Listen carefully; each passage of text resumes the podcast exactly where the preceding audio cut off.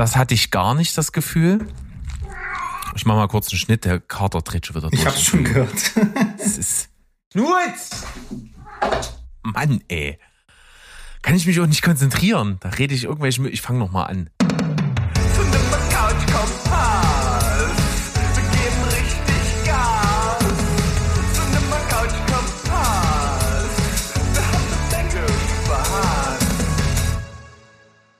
Heidi ho, Welt da draußen. Wir sind wieder da, euer liebster Film- und Serienpodcast aus dem wunderschönen Leipzig. Und das ist Steven Spoilberg.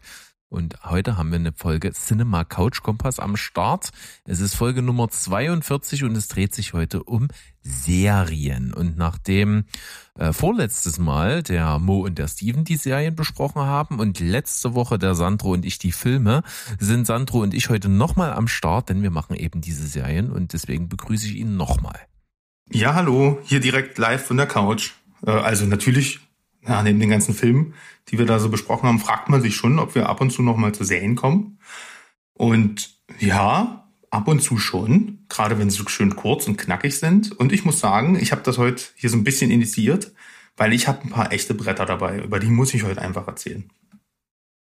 Ja, das muss man immer mal machen. Wenn da mal wirklich was Knallerhartes dabei ist, dann will man das ja eigentlich auch rauslassen. Ich habe ja hier auch eine absolute Knallerserie geguckt und am Start, das ist bei mir jetzt wieder ein bisschen her sogar schon, dass ich die zu Ende geschaut habe, aber ich habe es schon mal geteased. Also wer irgendwann mal in der Vergangenheit aufgepasst hat, der weiß auch, wovon ich rede. Aber da kommen wir dann erst später zu. Zuerst mal haben wir ja ein bisschen auch mit drin, dass wir auch mal über News sprechen im Vorfeld, weil ja so viele Serien kann man ja nicht gucken, dass sich das so krass in die Länge zieht hier. Deswegen ähm, wollen wir am Anfang ja noch mal ein bisschen schauen, was gibt's so Neues in der Serienwelt und da haben wir so ein paar News zusammengetragen und äh, du hast ja einiges dabei, was so ein bisschen in dein Metier fällt und deswegen darfst du auch gerne anfangen.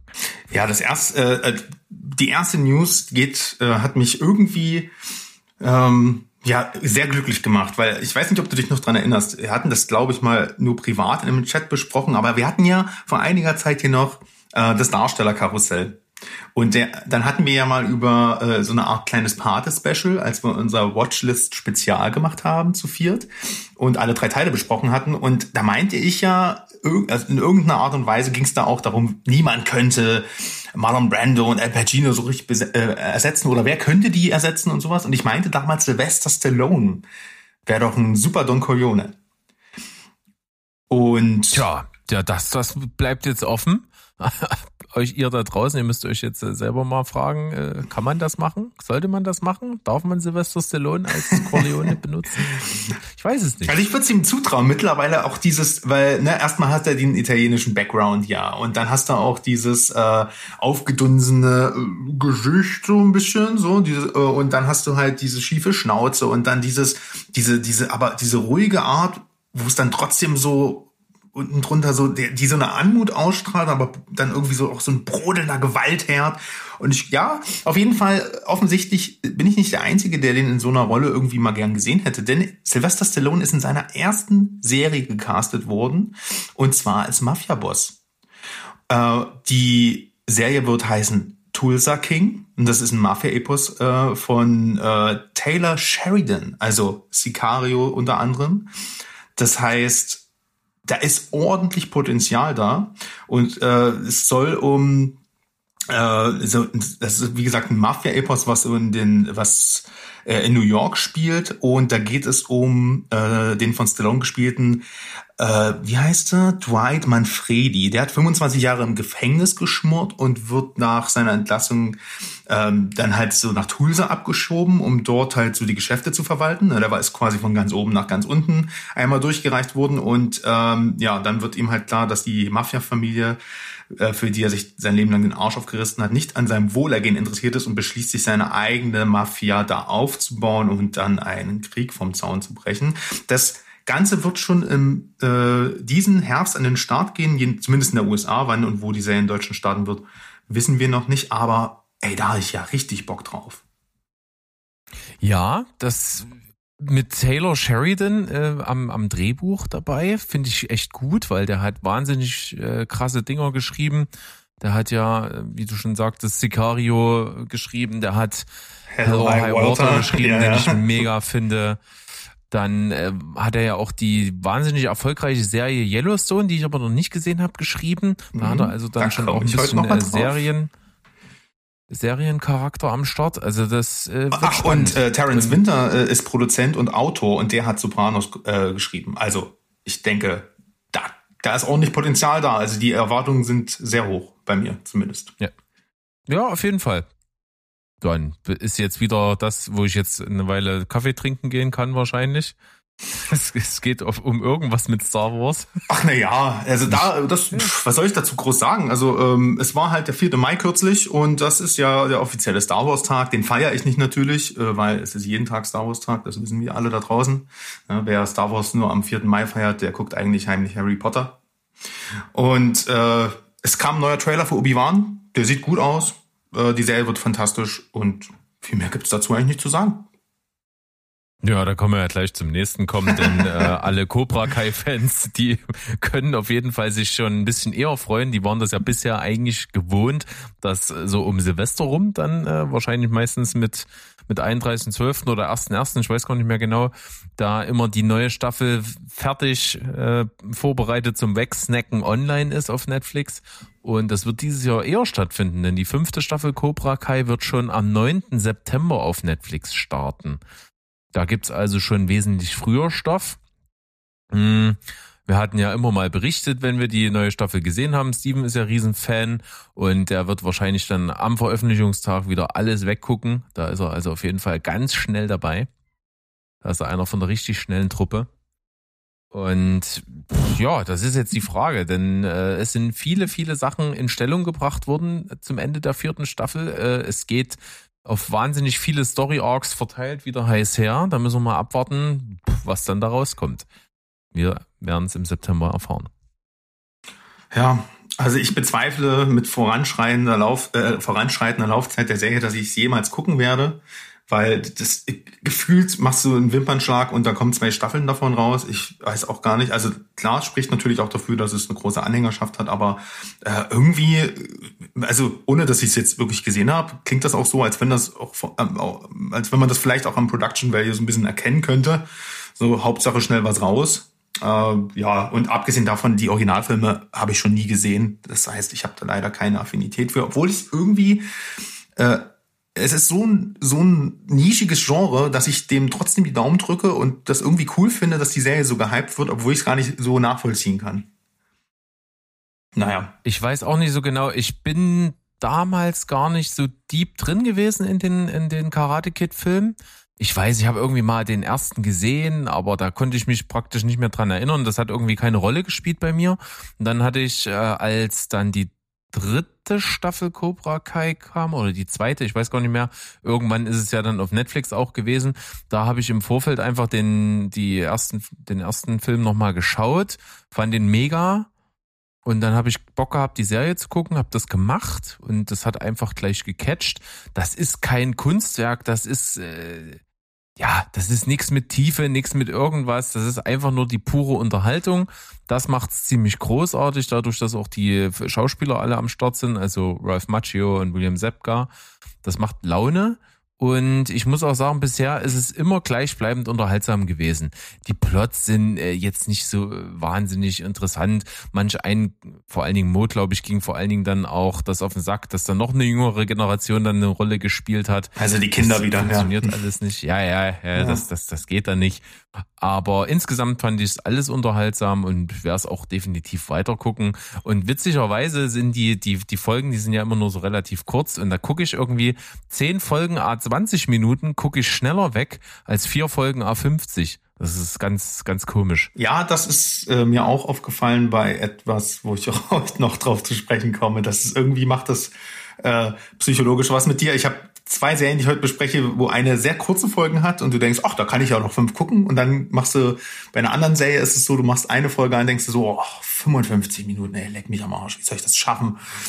Ähm, das ist total bescheuert, aber ja. Das ist wirklich so, aber das geht mir mittlerweile auch ähnlich. Also wenn ich dann eine Serie habe, wo ich weiß, boah, jede Folge geht so über 50 Minuten, dann denke ich mir schon immer, ey, muss das denn sein? Es kommt halt echt drauf an, ob du so eine, ob du eine Serie hast, die, wo das Format wirklich Folge pro Folge so ein Dreiakter ist oder ob du einen überspannenden Bogen hast. Also wenn du wirklich eine Serie hast, die, wo ein dramaturgischer Fahren sich durch alle, durch die ganze Staffel zieht, um, und die mittendrin aufhört und so, dann, dann ist es ja okay. Weil dann ist es ja egal, ob es komprimiert ist oder ob, ne, also Breaking Bad beispielsweise oder sowas, ne? Aber ja, äh, ich glaube, das ist wieder fast ein Thema für sich. Äh, das, ich wollte nur sagen, das ist auf jeden Fall formatabhängig. Also für, es gibt auch äh, Serien wie beispielsweise Game of Thrones, wo ich sage, eine lange Folge ist wesentlich attraktiver als eine kurze, weil so viel erzählt wird. Hm.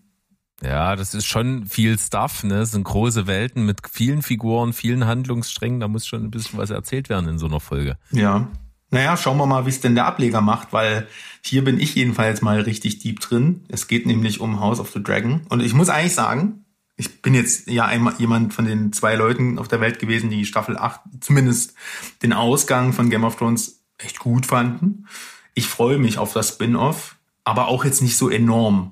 Weil manchmal, das ist wahrscheinlich so wie die, die, die Spin-offs von das Haus des Geldes jetzt äh, bei euch gemischte Gefühle auslösen. Ich weiß, dass es gut wird, aber ich weiß auch, dass ich es eigentlich nicht brauche. Und im schlimmsten Fall äh, schadet es vielleicht sogar ein bisschen der, der Hauptreihe. Ne? Aber äh, ich habe dann den Trailer eben doch gesehen, obwohl ich mich erst dagegen gewehrt habe. Und meine Fresse, ist das geil. Also, sorry, dass ich so, dass ich so parteiisch bin, aber es ist, sieht echt bahnbrechend gut aus. Und im Gegensatz zur, ähm, zum Trailer der ähm, neuen Herr der Ringe-Serie äh, war ich wirklich wieder total drin. Es sind die Schauplätze und so. Und das ist halt auch, äh, diese ganzen Easter Eggs, und es geht wirklich um Eggs, weil ein Drachenei kommt auch vor, äh, sind nicht nur zur Schaustellung, sondern es ist ja damals, also es, man hätte es nicht ohne machen können, weil die ganzen Relikte und Mysterien und Ruinen aus der, aus der Hauptserie Game of Thrones sind ja hier noch in ihrem, in ihrer Blütezeit. Spielt nämlich 300 Jahre vor dem Niedergang des Hauses Targaryen und, äh, also vor Daenerys und ihren komischen drei Dracheneiern. Wir sind hier noch in der Blütezeit. Die Drachen sind sozusagen halt ähm, noch an der Macht. Und es geht halt um den sogenannten Tanz der Drachen, also um die beiden Halbgeschwister, die gegeneinander in den Krieg ziehen und die Herrschaft über die sieben Königreiche und das sich aufteilen wollen. Und das, was immer nur in Legenden sozusagen angedeutet wurde in Game of Thrones. Und ähm, man sieht das hier in voller Pracht. Und es sieht gewaltig gut aus. Und ich glaube, das kann tatsächlich, also mittlerweile bin ich der festen Meinung, das kann was werden. Ich freue mich drauf. Wir hatten das Thema ja vor kurzem schon mal in der Folge. Es ist einfach so, dass auch bei solchen großen Sachen, die so riesen Fanbase äh, Lager haben, dass die einfach dann sich schon ein bisschen Mühe geben müssen. Also die können sich eigentlich nicht leisten, Scheiße abzuliefern. Und deswegen müssen sie sich wohl Mühe geben. Und das äh, ist jetzt einfach die Frage, wie das dann in Richtung Herr der Ringe geht. Äh, weiß nicht, wie es da ist. Vielleicht, weil da schon der der, der, der, die große Welle des Hypes halt schon eine ganze Weile vorbei ist, weil so dann na, die Hauptreihe sowieso schon längere Zeit her ist, die Hobbit-Filme jetzt auch mittlerweile schon ein bisschen was auf dem Buckel haben. Mhm. Keine Ahnung, äh, vielleicht zieht das dann einfach nicht mehr so. Game of Thrones selbst ist ja gefühlt jetzt noch nicht ganz so lange her. Und ich, mich kannst du da mit den, zu den Menschen mit dazu nehmen. Ich fand das Ende auch gar nicht schlecht, aber für mich war die Fallhöhe ja, auch nicht so riesig. Wir zwei fanden ja? das gut. Ach so, Ne? Genau. Nee, ich glaube Steven auch. Ich glaube Steven auch. Ja? ja. Naja, das ist ja auch, ich, also man könnte jetzt der, der ganzen Sache Kalkül vorwerfen. Game of Thrones, also House of the Dragon, zielt auf das Beste ab, was Game of Thrones hatte. Und das zeigt es uns. Drachen?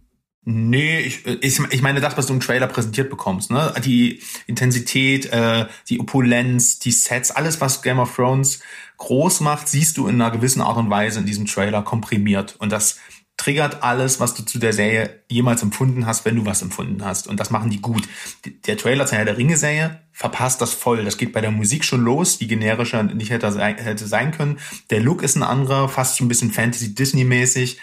Und das ist es natürlich. Ne? Die Leute wollen, auch wenn alle wissen, das ist ein anderes Zeitalter und Co., die Leute wollen einerseits was komplett anderes, weil es soll ja nicht bloß plump nacherzählt werden. Aber auf der anderen Seite, wenn man mehr ehrlich ist, wollen alle, dass da Howard Shaw im Hintergrund läuft, dass dort das Look and Feel von Peter Jackson eingefangen wird. Man, man will eigentlich das Gleiche nochmal und dann, um dann vorzuwerfen, dass man ja nichts Neues beizutragen hat. Also es ist eine Zwickmühle.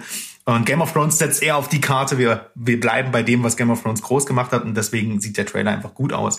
Also ich will mir noch kein finales Urteil erlauben. Auf jeden Fall wollte ich nur sagen, ich bin jetzt, ich bin jetzt hooked und ich freue mich auf neue Abenteuer in Westeros. Ja. ja, das ist ja auch immer so, wenn du so lange Zeit in so einer Serie verbracht hast, die vor allen Dingen noch im Falle von Game of Thrones ja so eine extrem eigene Welt ist, mhm. dann ist es ja einfach schon schön, wenn du da wieder zurückgebracht wirst. Oh ja. Erstmal völlig unabhängig davon, was da so passiert. Das stimmt. Das ist, das ist immer so das Ding. Naja, Fan Fandom, das, das haben wir ja auch bei, das wäre jetzt genauso, als würdest du eine Harry Potter Serie ansetzen. Das ist auch, äh, wäre auch sehr schwer. Äh, das da, sind ja auch die geilsten Momente in der fantastischen Tierwesen-Reihe, wenn es irgendwie in Hogwarts spielt. das ja. ist einfach so. Ja, ohne dass ich jetzt ja. großer Potterhead bin, aber ich hätte mir immer eine Serie über die hier äh, Marodeure gewünscht. Die Slytherins. Nee, hier, äh, äh na, hier den, den jungen. Nein, die Marodeure, die jungen Marodeure, wie hießen sie denn? Na, der junge Snape, der junge äh, Vater von Harry, äh, der junge, ne, hier, ähm, die, die, so, die, die, die Rumtreiber. Ja, die die Karte des Rumtreibers gemacht haben, alles ja. klar, verstehe. Genau, also die in Jungen, weißt du, weil dann hättest du tatsächlich, du hättest eine Verbindung zu den Figuren, eine emotionale, du könntest eine, ist egal, wir verlieren uns total in, in Nerdgeschwafel. das macht doch nichts, wir dürfen abweichen. Das, das hat doch, das hat doch letztens super funktioniert, als ich mit Mo hier gemacht habe. Da, da sind wir auch bei, äh, am Ende nach einer Fehlung der Woche bei 50 Minuten gewesen. Ja, das, das war cool. Ja. Ja, es gab mal eine Ankündigung auf jeden Fall von von der Harry Potter Serie, wo es um die Ursprünge des von Hogwarts selber ging, also um die um die vier Gründer der Häuser. Das das gab's mal als Pitch. Ich weiß hm. nicht in welcher Schublade von welchem Studio das irgendwo verschwunden ist, aber das fand ich als Idee interessant. Ja, na ich habe das Gefühl, bei Harry Potter ist das äh, Problem eher, dass die Geschichte so fokussiert ist auf eigentlich Harry Potter selbst, dass das die Welt drumherum nicht genug Fleisch hergibt für spannende Nebenplots. Das zeigt jetzt im Prinzip auch diese äh, desorientierte äh, Tierwesenreihe, die zwar eigentlich viele spannende Aspekte der Welt aufgreift, aber eigentlich mit Harry Potter nicht viel zu tun hat, also in, bei den Menschen auch gar nicht so viele Emotionen auslöst wie die Hauptreihe. Und dann hast du aber sowas im Konträr dazu, sowas wie Game of Thrones ähm, oder auch Herr der Ringe, also die Welten von Tolkien und George R. R. Martin, die ja quasi äh, Lexika und, und Kompendien mit, mit der Flora und Fauna schon füllen können, wo es, äh, wo es gar nicht um Figuren geht, sondern nur um die Welt und Sprachen und sowas. Und da ist, und da ist wieder die Schwierigkeit, da etwas zu finden, was äh, in der Welt angesiedelt ist, was noch interessant genug ist für das Mainstream-Publikum, was die Hauptprojekte verfolgt.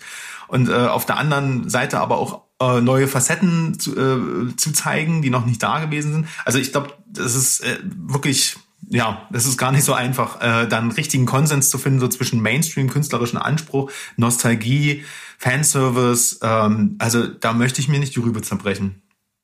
Naja, ich, ich meine, ich als Potterhead muss das jetzt sagen. Also ich finde schon, dass das die Welt sehr hergibt.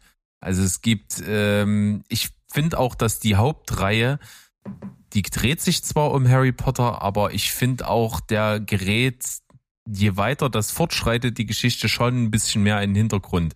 Es geht zwar um die Hauptlinie, aber da passiert halt viel drumrum, was über ihn hinausgeht. Das wird, glaube ich, sogar ja mal mehr oder weniger auch thematisiert, aber das führt jetzt zu weit. Auf jeden Fall ist es so, dass ich glaube, da ist das genauso vorhanden. Die Welt ist auch groß.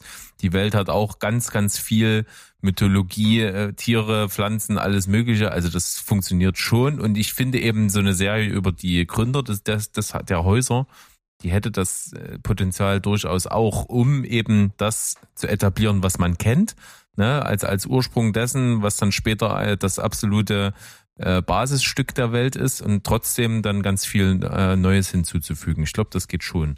Ja, die, ich glaube auch, dass das geht. Ich glaube nur, dass ähm, die Erfahrungen jetzt zeigen, äh, ich weiß nicht, äh, Harry Potter ist vielleicht so ein bisschen vergleichbar auch so wie, wie Star Wars, wo sich die, die ganzen Reihen, die es da nebenbei gibt, auch alles, was so ein bisschen von, diesen, von dieser Skywalker-Geschichte abweicht, auch nicht so gut funktioniert, weißt du? Ich sage jetzt nicht, dass die Welt das nicht hergibt.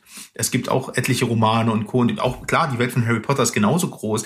Aber ich glaube, bei Harry Potter ist es eher so, dass du halt wirklich diese drei Hauptfiguren hast, die du begleitest auf ihrer Heldenreise. Und das steht mehr im Fokus der Filme und Bücher als jetzt Beispiel, äh, wie gesagt, bei Game of Thrones, wo es einfach 40 namhafte Hauptfiguren gibt, die parallel irgendwas machen.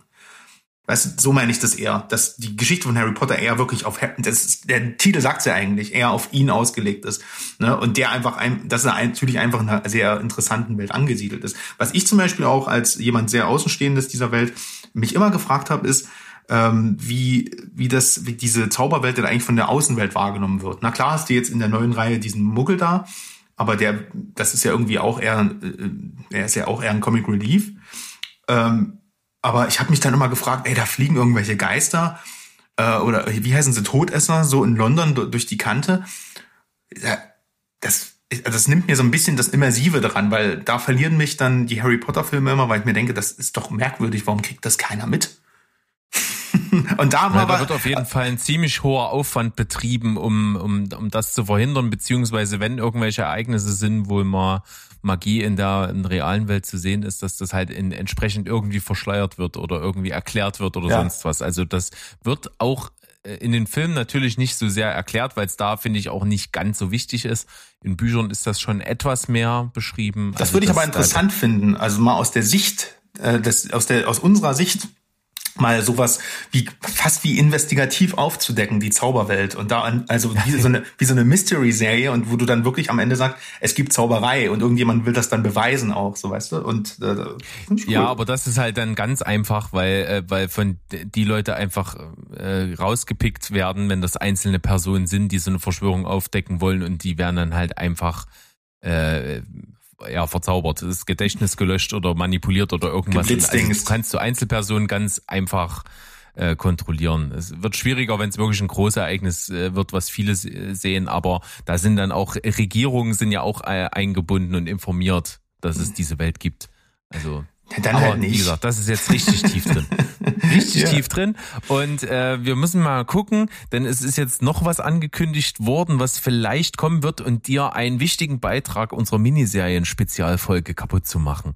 Ja, ja, also ihr hattet ja, glaube ich, auch im, im in der Vorbesprechung zur Miniserien-Episode, ähm, zu diesem Special, hattet ihr auch gerade noch so eine Serie rausgenommen, wo an dem Tag noch eine Staffel 2 angekündigt wurde. Was war das? Das war Undone von Amaz bei Amazon, ja. Okay. Ja, und ja, schade Scheiße. Ähm, ich hatte Tabu auf dem, ähm, ich glaube, auf dem Platz drei damals oder, oder kurz davor. Ich bin mir gar nicht mehr so richtig sicher. Ja, du war in deiner Top 3. War in der Top 3 sogar, ne? Ähm, wollte eine Lanze für die Serie brechen und die wurde zwar mal angekündigt als nur eine Staffel 1, wo es vielleicht weitergehen könnte, aber es ist jahrelang nichts passiert. Ne? Ähm, Stephen Knight hat sich auf Peaky Blinders konzentriert, Tom Hardy hat äh, einen Hollywood-Blockbuster nach dem anderen gemacht. Und natürlich jetzt wurde eine Staffel 2 angekündigt oder beziehungsweise in Aussicht gestellt, ähm, aber es ist alles auch noch nicht safe, ob alle zurückkehren. Die Produktion soll vielleicht 23 Start, äh, 2023 starten. Ähm, BBC jetzt auf jeden Fall einen Auftrag gegeben, ob das am Ende auch realisiert wird und ob die Darsteller alle zurückkommen. Ich meine, Jessie Buckley ist mittlerweile auch eine Oscar-nominierte Darstellerin.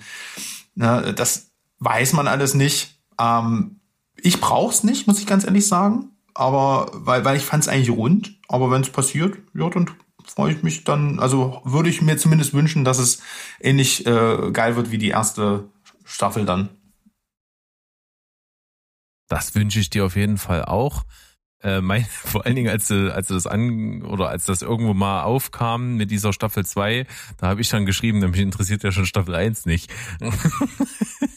ja, konnte ich es dir nicht schmackhaft ja, machen. Es, es gibt Sachen wirklich, da, da komme ich schwer ran. Das ist, mich turnt eigentlich an der Serie wirklich alles ab. Tom Hardy. Wenn die bestimmt gut ist und mir bestimmt auch gut gefallen würde. Tom Hardy ist für mich auch kein Garant, dass ich einen Film unbedingt gucken muss. Nee, aber wenn du ihn ins richtige Setting steckst, und das ist das Tom Hardys Setting, was es gibt, es ist matschig und es regnet die ganze Zeit und das ist übelst brutal. Er muss nur rumkrummeln, doch, das ist seins. Aber es ist egal. Ich, ähm, das ist sehr, sehr, sehr genremäßig und wenn du dafür ein Fable hast, bist du dann richtig glücklich mit der Serie. An, äh, wenn du nur so ein bisschen daran interessiert bist, wird es dich wahrscheinlich eher langweilen.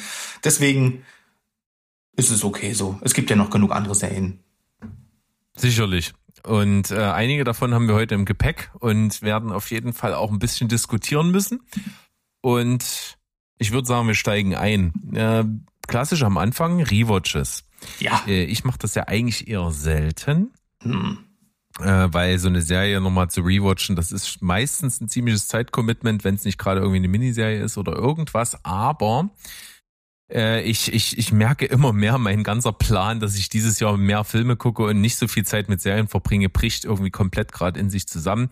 Aufgrund der Ankündigung, die ich in der letzten CCC-Serien gemacht habe. Ne? Also bei mir steht an, mit meiner Frau zusammen nochmal Ozark komplett zu gucken, weil ja jetzt die vierte Staffel auch final komplett durch ist, dass wir die dann also in einem Rutsch dann alles zusammen gucken können, um die Serie quasi als Gesamteindruck zu krönen. Mhm. Das gleiche soll mit Better Call Saul passieren, aber davor noch Breaking Bad.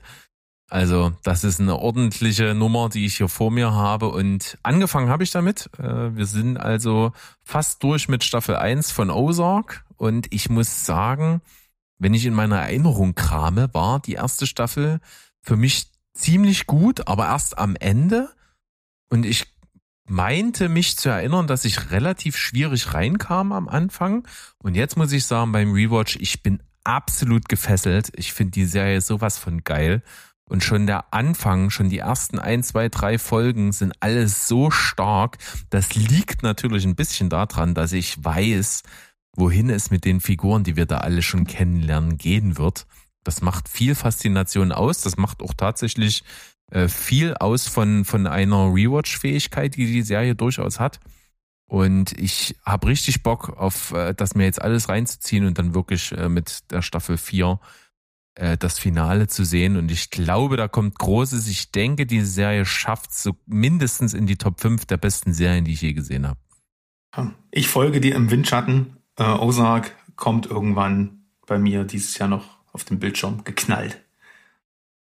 Ja, und ich muss wirklich sagen, Steven hat ja so ein bisschen ein Problem einfach mit Jason Bateman. Er mag ihn nicht. Das geht vielen so. Viele mögen ihn und seine Art nicht. Und ich sage halt einfach, ähm, die Art, für die ihn viele nicht mögen, ist genau das, was ihn so perfekt für die Rolle macht. Mhm. Ja, ich bin gespannt. Das kann ich nur so wiedergeben. Ja, absolut genial, aber auch Oscar-Preisträgerin Laura Linney reist ab als seine Frau, die wirklich eine krasse Entwicklung durchmacht. Die Kinder von den beiden sind gut gecastet, äh, die machen auch einen wirklich tollen Job.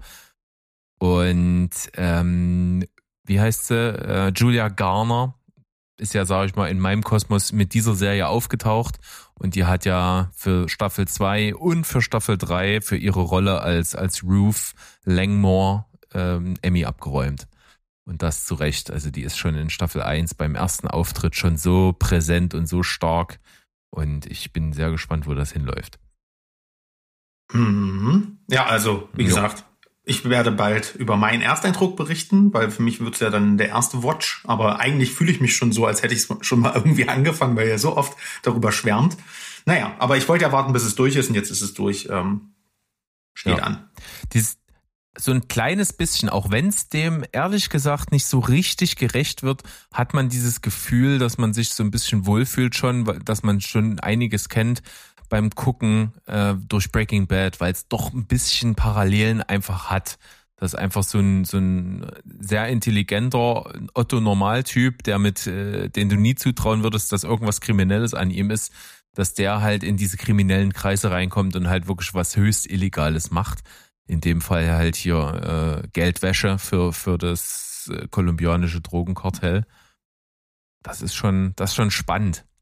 Das, das hat diese Vibes auf jeden Fall auch. Und das kombiniert halt das Ganze mit einem Setting, was ich halt mega geil finde, sowohl in Film als auch in Serie. Dieses äh, amerikanisches Hinterland, Hillbillies, Rednecks das finde ich extrem krass als Setting und das macht hier Spaß. Aber genug davon. Du hast auch ein kleines Rewatch mit. Du hast ja vor kurzem schon mit mir mal drüber gesprochen, dass du das nochmal geschaut hast. Ja, ich habe Wonder Vision nochmal geschaut in Vorbereitung auf ähm, Doctor Strange 2, was ich euch auch allen empfehle. Also die beiden Projekte gehören zusammen. Ne? Die Creator haben auch zusammengearbeitet. Ähm, und gerade die, natürlich die Geschichte von Wanda macht eigentlich in Doctor Strange 2 nur Sinn, wenn du WandaVision gesehen hast, zumindest ihre Beweggründe. Und ich war damals ein bisschen enttäuscht von der Serie und hab, das hat sich so auf meine Bewertung auch niedergeschlagen. Die kam ja wöchentlich raus und die ersten Folgen sind wirklich genial, weil die halt verschiedene Fernsehepochen quasi referieren, auch in den Bildformaten gedreht sind, auch in dieser Eigenart, teilweise vor Publikum, ne, Sitcom, das aus den 60ern imitiert werden und so weiter. Das geht dann weiter bis in die 90er, Malcolm mittendrin und so weiter. Das ist super kreativ. Und dann am Ende wird's halt relativ generisch. Äh, und dann gibt's halt noch einen ganz, ganz bösen Prank ähm, für uns Fans der Comics da drin, der, äh, der meiner Meinung nach schlimmer ist als das, was sie mit Ben Kingsley in Iron Man 3 gemacht haben. Viel, viel, viel schlimmer. Weil, ähm, egal, ich will gar nichts weiter darüber erzählen. Ihr wisst, äh, wer das gesehen hat, weiß, was ich meine. Äh, Thema Boner. Insgesamt, wenn ich es jetzt aber im Stück gesehen habe, fällt das gar nicht mehr so ins Gewicht, weil ähm, dann überwiegen trotzdem die kreativen Einfälle und äh, deswegen ist das jetzt bei mir auf eine 7 raufgerutscht, weil äh, ich einfach diesen es innerhalb ne, Marvel ist ja MCU ist ja wie so ein eigenes Genre und so bewerte ich das auch. So es ist eine sehr sehenswerte Sache innerhalb des Marvel Kosmos, ähm, was ich auf jeden Fall auch mal wieder äh, traut, die Genregrenzen ein bisschen auszuloten und auch mal in Richtung Comedy zu gehen. Weil, ja, das hat mir gut gefallen, deswegen die Empfehlung. Ja, und ich habe ja gesagt, ich gucke es mir auf jeden Fall an, bevor ich mir Doctor Strange 2 angucke, denn prinzipielles Grundinteresse war auch vorher schon da und jetzt in Verbindung mit dem Film, dass man das alles richtig wertschätzen kann, äh, werde ich das unbedingt tun und äh, freue mich auch drauf auf diese Abwechslung, die da oft so beschrieben wird. Finde ich gut. Ja, gibt es denn noch was Witzigeres? Ja, auf jeden Fall. Ich habe ja äh, die Dinos jetzt fertig mit meiner Frau. Also wir haben jetzt wirklich immer beim Essen immer eine Folge geguckt und so. Und jetzt ist es leider vorbei. Wir sind jetzt durch durch alle Folgen und es war es war wirklich großartig, absolut ja. fantastisch, das alles nochmal zu sehen. Und äh, es ist unglaublich erschreckend, wie viel ich davon noch mitsprechen konnte. Es ist äh, echt heftig. Und krass ist auch, dass meine ganzen Lieblingsfolgen, die kommen alle in der letzten Staffel erst. Also ich musste wirklich komplett drauf ja. warten. Äh, und die sind aber so geil. Also da gibt's so mega, mega gute Sachen. Äh, es macht Spaß, es ist unglaublich gesellschaftskritisch, es ist super Erwachsenen geeignet. Das ist wirklich, was da alles drin steckt, das ist heftig gut. Vor allem die also vierte. Die Dinos ne? komplett gesehen, ja. Die vierte wird ja die richtig Die vierte ist halt echt düster und das, und das Ende ist wirklich sowas von deprimierend. Also, es ist wirklich sowas von traurig. Ja. Aber naja, gut. Dino-Dämmerung. Muss so gehen. Ne? Ja, Dino-Dämmerung ist heftig. Aber da gibt's in der, in der, in der vierten hast du auch Treufußland. Das ist auch eine ganz, ganz tolle Folge. Und das ja, mit dem Becher. Die ist fantastisch. Ja. Willi Becher oh, ist auch schön. super. Ich, meine Lieblingsfolgen äh, sind, sind auf jeden Fall noch die mit, äh, mit dem, den Exorzisten. Ja. Die Exorzisten-Parodie, die ist super. Äh, ich, meine absolute Lieblingsfolge ist das Klassentreffen, Treffen, wo Earl Ethel zum Klassentreffen fährt. Oh ich, Gott, finde ich göttlich. absolut fantastisch. Also da gibt's viele, viele, viele gute Folgen. Kann mhm. man sich komplett reinziehen. Und äh, solche Leute wie BP Richfield äh, killen immer wieder ihre Szenen komplett. Also das, das geht echt ab. Einfach nur Kult, ja. Schön. Es bleibt auf jeden Fall trotzdem noch witzig, denn was aktuell bei mir so über den Bildschirm flimmert, ist also auch die typische, ähm, ja, was jetzt die Dinos quasi äh, äh, beerbt hat, ist also die siebte Staffel von Brooklyn Nine-Nine, auf die wir uns natürlich auch sehr, sehr gefreut hatten und die ja dann auch vor kurzem erst bei Netflix jetzt online gegangen ist und die ist wieder so bockstark. Das macht so eine Laune, was die dort alles noch an Qualität bringen in einer siebten Staffel. Das ähm, toppt sogar noch die wahnsinnig hohe Qualität, die auch in der elften Staffel bei, ein, bei Modern Family zum Beispiel noch stattgefunden hat. Äh, das ist hier bei Brooklyn Nine-Nine Staffel 7 noch wahnsinnig gut, wahnsinnig kreativ, immer wieder toll, was da so zusammengemischt wird, wie die die Charaktere einsetzen, dass du aus manchen Charakteren äh, immer noch mal so neue Facetten rauskriegst und das, da gibt's eine Folge, da geht's um Finde Dory und Memento. Das ist, das ist so abgedreht und crazy. Ich liebe es am, äh, komplett. Also Brooklyn Nine-Nine muss, das, das fetzt. Ja, ich mag das auch tatsächlich sehr. Also das hat mich auch äh, gewundert. Ich schaue das immer, weil wir schauen das immer mal nur so auszugsweise. Ich kann so solche Serien, auch How I Met Your Mother damals und so, ich kann das nie am Stück gucken. Mir fehlt da so der gespannte Bogen. Also ich bin nicht so dieser dieser Sitcom oder äh, ähm, Case of the Week äh, Serienschauer gar nicht. Aber ich muss sagen, immer wenn ich eine Folge sehe, die ja so eine abgeschlossene Handlung hat, äh, muss ich mich auch zu Tode lachen. Von daher, das ist ja auch, äh, das ist ja auch ein Zeichen davon, wie gut das Writing eigentlich ist, ne? Das stimmt. Dass du überhaupt, du kannst einfach reindiven und guckst du in Folge 6, äh, Staffel 6, Folge 5, ist mir scheißegal. Oh, funktioniert, lustig, ich lach mich tot. Und dann bist du wieder weg eine Woche. Und dann guckst du Folge 7, Folge 4, äh, Staffel 7, Folge 4, haust dich weg, funktioniert. Und das ist halt, das schaffen, glaube ich, echt wenig Serien. Genau, und so, so ähnlich konsumieren wir das ja. Also wir gucken ja im Grunde nie zwei Folgen am Stück. Ja. Das ist eigentlich immer nur eine zum Essen und, und dann halt am nächsten Tag oder am übernächsten Tag irgendwie mal wieder die nächste. Und äh, dafür ist es super geeignet und trotzdem lernst du ja dann äh, über die Kontinuität die Figuren auch kennen und dann sind halt Sachen einfach mal noch ein bisschen geiler, wenn du da so tief drin steckst, weil du dann die ganzen Eigenarten kennst und weil dann die Serie auch mit deiner Erwartungshaltung spielt. Du weißt, okay, du würdest jetzt erwarten, die Figur macht das und dann macht sie mal irgendwie was völlig anderes und da kommen so krasse Sachen raus, dass es dann halt einfach nur äh, wirklich auf hohem Niveau geil ist. Ja. Auf sehr hohem Niveau auch geil ist eine, gewisse Serie namens Twin Peaks. Und da habe ich mich sehr lange drum gedrückt, aber mein Lynch Rewatch, der eigentlich abgeschlossen ist, aber Twin, wegen Twin Peaks ja immer noch läuft, befiehlt mir, mich da jetzt auch ranzusetzen. Und natürlich ist es gar nicht so leicht, sich in so eine Kultserie aus Anfang der 90er wieder so reinzugucken, ne? wenn man die ganze Zeit nur so hochproduzierten Stuff sich reinzieht. Aber es geht relativ schnell und ich will auch einfach, also ich habe die erste Staffel komplett durchgeschaut, war gut unterhalten, dass man sieht, dass es von Anfang an, dass es Fernsehgeschichte ist. Ich mag den Stil. Ich manchmal geht mir der Soundtrack ein bisschen auf den Sack. Der hat nur zwei Musikthemen, die die ganze Zeit wiederholt werden, aber auch das ist ja Kalkül, weil er das Soapige halt einfach ad absurdum führt und ähm, Staffel 2 hat mir deutlich besser gefallen, weil die äh, von der Spannung her anzieht. Ähm, das Seifenopermäßige ist zwar noch drin, aber Mystery, Krimi, Drama und, und Action-Elemente, Action, also Drama-Elemente wären halt mehr, Thriller-Elemente könnte man eher sagen.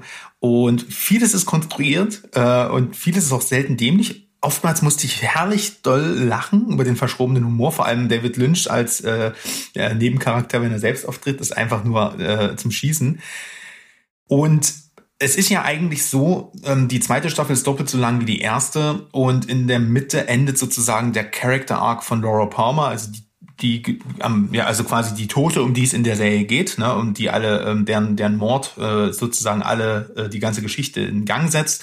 Und da bin ich gerade und die End und das ist wirklich der High Point. Und ich habe gehört, die zweite der zweite Teil der zweiten Staffel wird richtig crazy und richtig weird.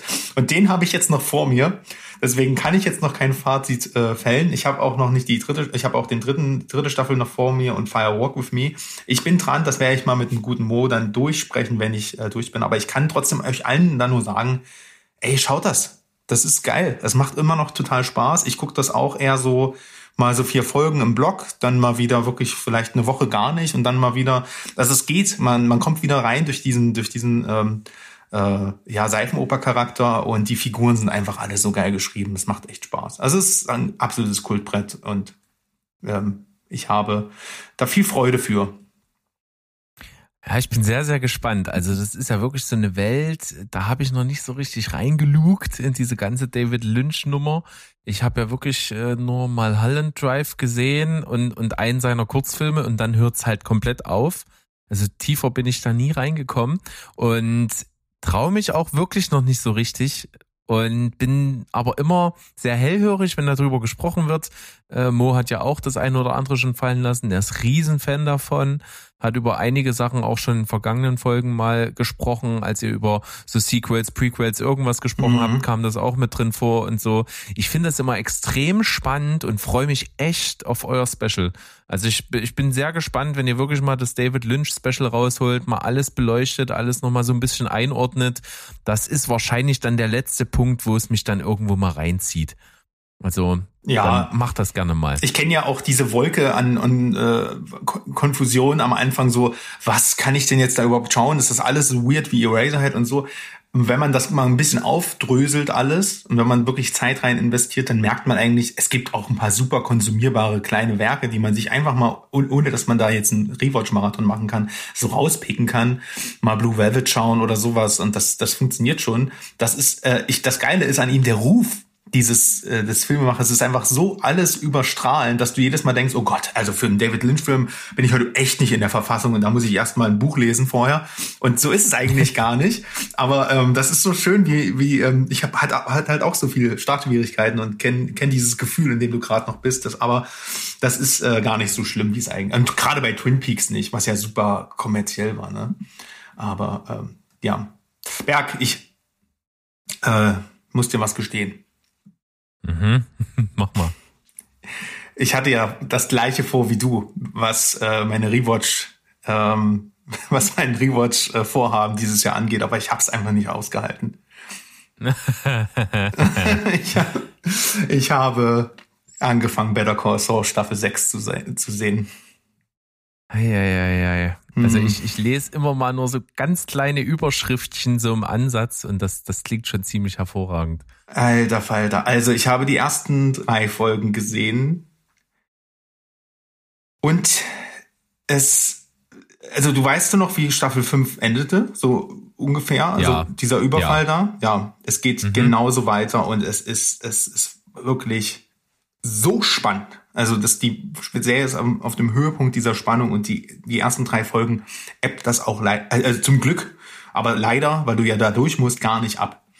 Und das gipfelt dann meiner Meinung nach in einer der besten Folgen dieses ganzen Vince Gilligan Kosmos. Ähm, ich glaube, Pest und Cholera hieß die im Deutschen.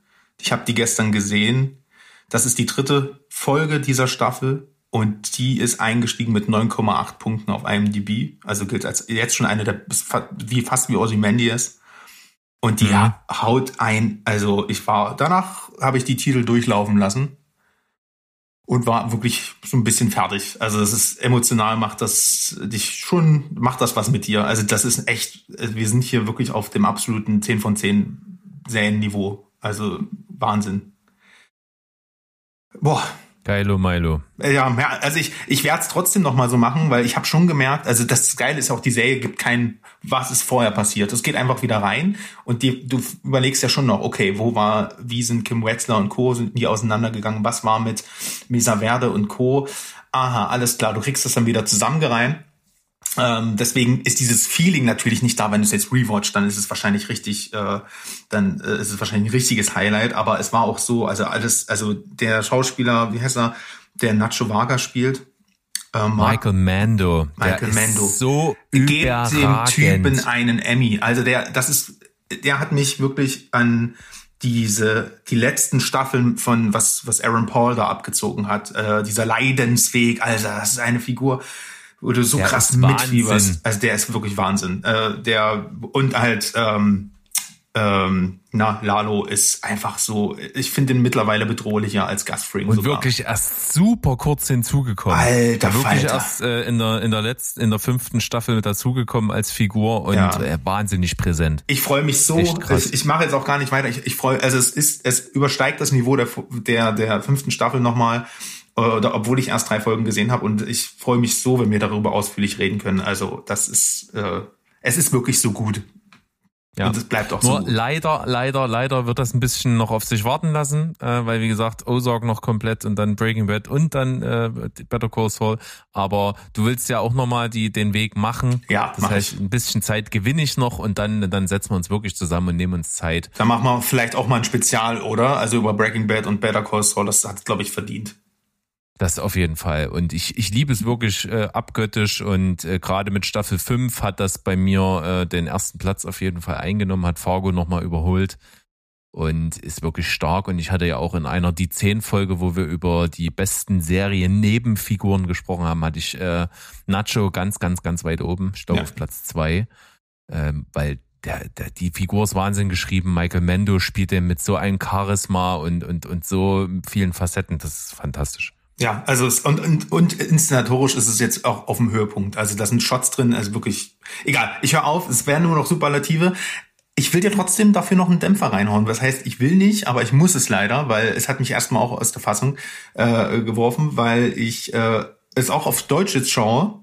Ähm, ich habe, genau, also Better Call Saul habe ich nur auf Deutsch geschaut, auf Netflix. Ich weiß noch, Breaking Bad habe ich im O-Ton damals geschaut als ich es gerewatcht habe und das war auch tatsächlich ziemlich geil, weil gerade ähm, äh, Gus Fring halt eine super geile Stimme hat, äh, Giancarlo Esposito. Aber es gibt äh, zwei neue Synchronstimmen und zwar äh, es gibt sogar drei neue. Eigentlich äh, drei, hab, aber die eine ist ja. halt eigentlich quasi egal. Also Kim Wexler hat eine neue Stimme und äh, ähm, beim Michael Ehrmantraut merkt man es leider am meisten. Das, das schade ist es vor allem, weil bei Michael passt die neue Stimme sehr gut. Das ist nämlich die von Robert Redford. Aber ja, ähm, es wirkt halt trotzdem erstmal ein bisschen komisch. Gerade, ich kann mir vorstellen, wenn das dann durch, durchbinscht, ist es ein bisschen merkwürdig, aber so ist es halt manchmal. Kann man ja nichts machen. Ne? Ja.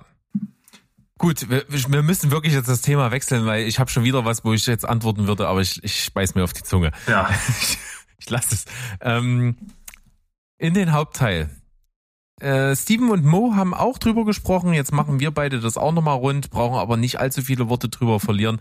Wir haben beide LOL Staffel 3 gesehen auf Amazon Prime. Und ich muss wirklich sagen, ich finde es ist bis jetzt die schwächste Staffel.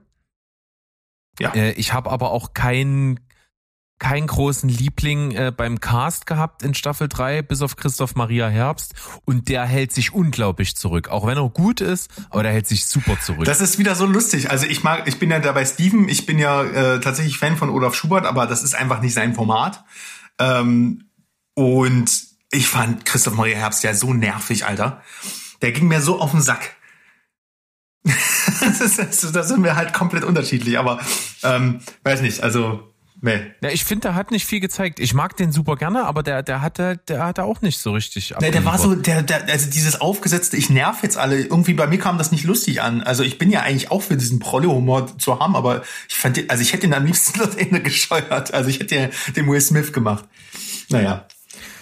Weiß nicht. Ja, komm. Äh, also wie gesagt, insgesamt fand ich's unterhaltsam, ja. Ja. Das ist es weiterhin auch. Äh, wobei immer am unterhaltsamsten eigentlich ist dem nicht, was die machen, was lustig sein soll, sondern einfach den anderen dabei zuzusehen, wie sie versuchen, sich zu beherrschen. Das ist eigentlich das Witzigste an der Serie Ja. schon seit Staffel 1. Ja, also ich, ich fand's auch richtig durchschnittlich. Am Ende hat's nochmal Fahrt aufgenommen, vor allem als äh, dann wie hieß er, Max Gehmann, äh, also Klar. das war ja wirklich, das war ja wirklich heftig, wenn er sich dort als Klaus Kinski die ganze Zeit vollschreit. Da musste ich wirklich, da lag ich auch. Und tatsächlich, was ich am lustigsten fand, war mit, äh, wie hieß äh, die hier, also ich bin echt nicht drin in diesem Comedian-Game, äh, deswegen Verzeihung, Kebekus äh, als weibliche Geschlechts, äh, nee, äh, Umspielung von Geschlechtsverkehr und das dann Hazel, äh, als dann Hazel das dann noch auf als ähm, auf, auf Schweizerdeutsch und dann gab's dann noch Sächsisch und ich dachte mir so, wie kannst du so dumm sein und denen so eine Steilvorlage geben? Aber da musste ich wirklich auch lachen, ja. Das Ja. war gut. Gut, also gibt bei mir 6 von 10 für LOL. Staffel 3 ist die schwächste bisher. Jo. Also, ähm, schon mal, wir haben ja schon mal über Moon Knight gesprochen. Wir hatten ja lange keine, kein Comic-Thema mehr hier, oder? Ja, Ja. und es ist ja auf jeden Fall so, ich glaube, also zumindest mein Eindruck, also äh, am Anfang war ich mal super interessiert, was Moon Knight angeht. Ja. Äh, und ich finde, es tut dieses wöchentliche Veröffentlichen tut dem Format überhaupt nicht gut. Mein Blick von außen. Weil äh, jede Woche äh, ändert, ändert sich das Wechselbad der Gefühle der Leute, die es geguckt haben. Da kommen Leute und sagen, oh, die erste Folge, die war übelst geil. Dann kommen Leute, die zweite, die war ja wirklich noch mal besser und was für eine Serie, die wird 10 von 10 und dann dritte Folge, was eine Scheiße und das ging dann so weiter und immer hin und her.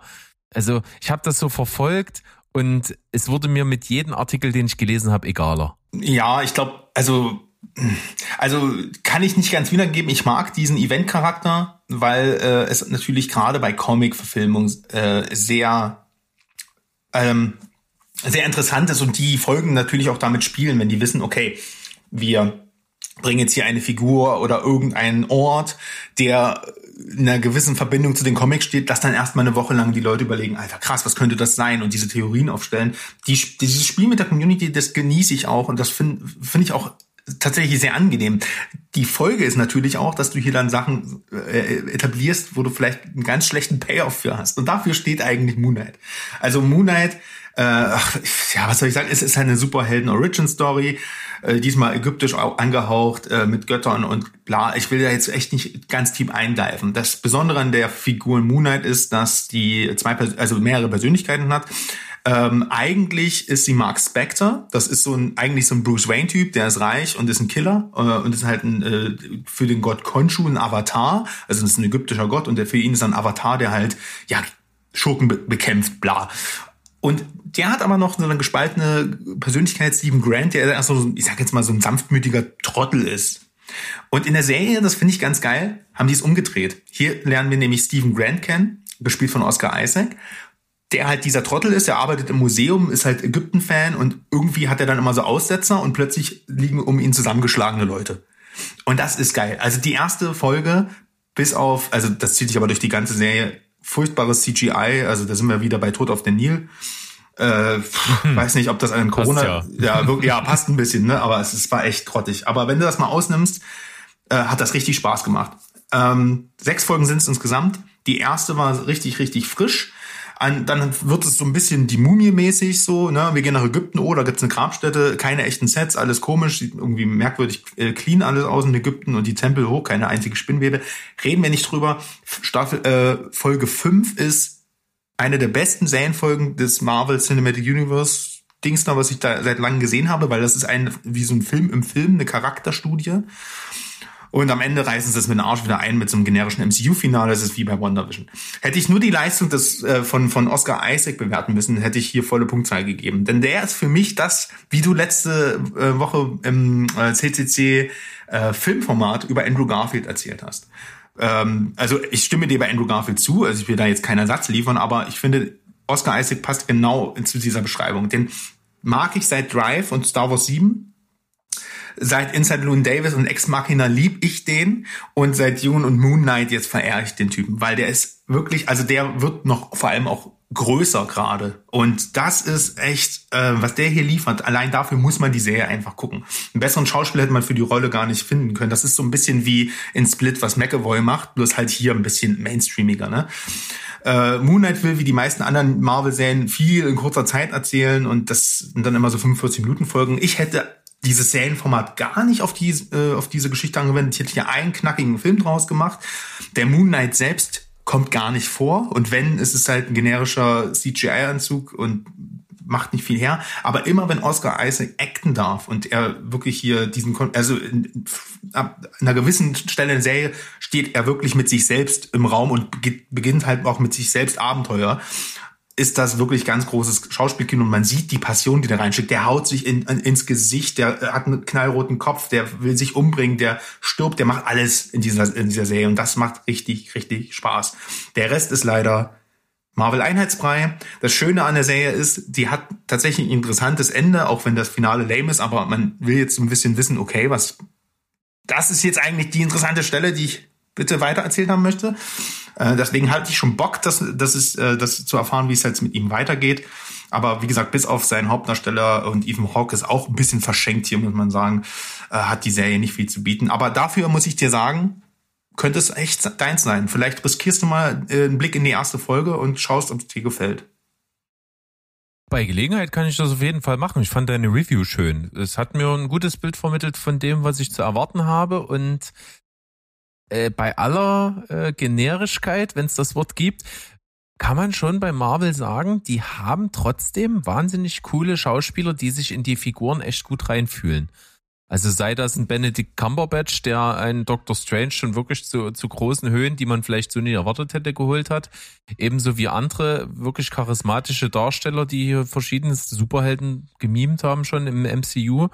Ist das hier mit Oscar Isaac eine Nummer, wo man schon allein deswegen schon einschalten könnte? Ja, er ist auch Produzent der Serie, also ist auf jeden Fall ein Herzensprojekt und bei ihm sieht man es halt auch einfach in der Performance. Deswegen äh, ein, ein, ein so ein kleiner Daumen nach oben. In der Gladiatoren-Arena würde Joaquin Phoenix jetzt also sagen, der lebt noch. Der darf weiter. Der lebt noch. Prima. Moon Knight bei dir also sechseinhalb Nö. von zehn. Sechseinhalb so. krieg ich noch. Nö. Hast du noch was Jetzt kommt, jetzt kommt der große Knackpunkt. Jetzt, kommt jetzt verlasse ich kurz den Raum. Nee, also ich bin, ich weiß nicht, wie ich es anfangen soll. Ich fange es einfach mal ganz eiskalt an. Ich habe Devs geschaut, der die Serie, die gefühlt seit, weiß ich nicht, Monaten das bestimmte Thema in unserer Chatgruppe ist, im Podcast hier, äh, was in den Himmel gehypt wird und was vielleicht einfach ein Grund dafür ist, dass ich vielleicht etwas zu hohe Erwartungen hatte. Ich bin da echt nicht gut mit warm geworden. Wir haben sie komplett geguckt und ich bin auch nicht alleine, weil meine Frau fand es auch sehr mittel. Wir sind wirklich nicht gut damit zurechtgekommen. Ich glaube, es geht um das Thema an sich. Steven hat das ja mal gesagt. Es geht also um Determinismus. Es geht also im Grunde genommen um die Frage, ähm, wie es Alex Garland ja schon gerne macht in seinen in seinen ähm, Werken, die er schreibt und die er inszeniert. Es geht halt gerne mal um um modernste Technik, also um technologischen Fortschritt, um KI und das Ganze in Verbindung mit philosophischen Menschheitsthemen. Also äh, der absolute äh, Fortschritt in Verbindung mit zeitlosen Themen, die die Menschheit schon immer beschäftigen. Und das Ganze führt hier eben zu Determinismus, was das große Thema ist. Es geht also um eine Maschine, die irgendwie ähm, dazu benutzt werden kann, um irgendwie zu berechnen, dass alles vorhersehbar ist. Und die Frage ist halt einfach, wirkt das oder wirkt das nicht? Weil bei mir war es so, ich dachte mir dann, naja, wenn, wenn eh alles irgendwie anscheinend vorherbestimmt ist, was wollt ihr mir jetzt noch erzählen? So, das hat irgendwie mich nicht gerissen, das hat mich auch philosophisch nicht zum Nachdenken angeregt. Das war so mein Problem an der Stelle. Und das hat sich irgendwie so fortgesetzt und dann habe ich mich dabei ertappt, wie ich irgendwo so in Folge 5 mir dachte, wann wird denn das endlich mal gut? Also davor, da hat sich das irgendwie so alles aufgebaut und zwar irgendwie durch diesen Aspekt, dass, dass, dass das mir eh verkaufen will, dass alles schon feststeht, da, da war es mir irgendwie so egal. Und das war so ein bisschen die Krux da dran. Hm. Na, merkst du selbst, wenn du dich so reden hörst, ne, dass das, das ganz schön traurig ist, was du da sagst. Ehrlich? Hm. Mal, ja. Na, du, du, du trägst, trägst so eine gewisse Schwermut da rein. Ich, also, ey, komm, ganz normal. Äh, ich, äh, das ist ein bisschen wie bei Fresh letztens. Ja, Erwartungshaltung spielt eine Rolle und ja, vielleicht habe ich es ein bisschen zu krass äh, verkauft. Ich hatte natürlich auch diesen Überraschungseffekt, noch nie von der Serie gehört. Du machst an, äh, du bist vo voll drin und äh, ich fand die durchaus super stylisch. Ähm, weil äh, das also aber das Style ist ja auch so eine Empfindungssache wie genau wie Humor also ich äh, ne, ich, ich stand auf das ganze äh, ähm, Setting schon dieser Devs Abteilung allein schon das Gebäude allein das ist diese symmetrischen Bilder allein der Farbton allein die Entsättigung allein das Grading allein die das dieses Schuss Gegenschuss Prinzip hier nicht in die, die selbst in den ähm, Dialogen ist für mich so eine knisternde Spannung drin gewesen, wie ich sie halt sonst nur in so Sachen wie Better Call Saul und so finde. Deswegen fand ich es tatsächlich sehr gut. Aber dass das Grundthema vielleicht nicht so deins ist, ey, das verstehe ich voll. Weil das ist auch am Ende, wenn du anfängst darüber nachzudenken, ich will sowas zum Beispiel echt nicht schreiben müssen, weil da würde ich wahrscheinlich durchdrehen und selber wahrscheinlich denken, das ist vorherbestimmt, dass ich das nicht fertig schreibe oder sowas. Ähm, ich kann das, das, also vom Inhaltlich kann ich verstehen, aber ich hoffe, dass du mir in einem Aspekt oder uns in einem Aspekt zustimmt. Offerman ist eine Bank, Inszenierung ist geil. Und Sound ist geil. Also, ähm, wie gesagt, diese, diese Style-Note, die du ansprichst, das ist ein ganz gutes Stichwort. Da war ich nicht, auch wirklich nicht so, dass ich mir dachte, das ist jetzt outstanding für mich. Es ist alles auf einem super Niveau. Technisch ist auf einem super Niveau, inszenatorisch auf einem super Niveau, aber nichts, wo ich jetzt sage, boah, äh, das ist, das, das holt mich total ab. Mhm. Es ist äh, super in dem, was es sein will.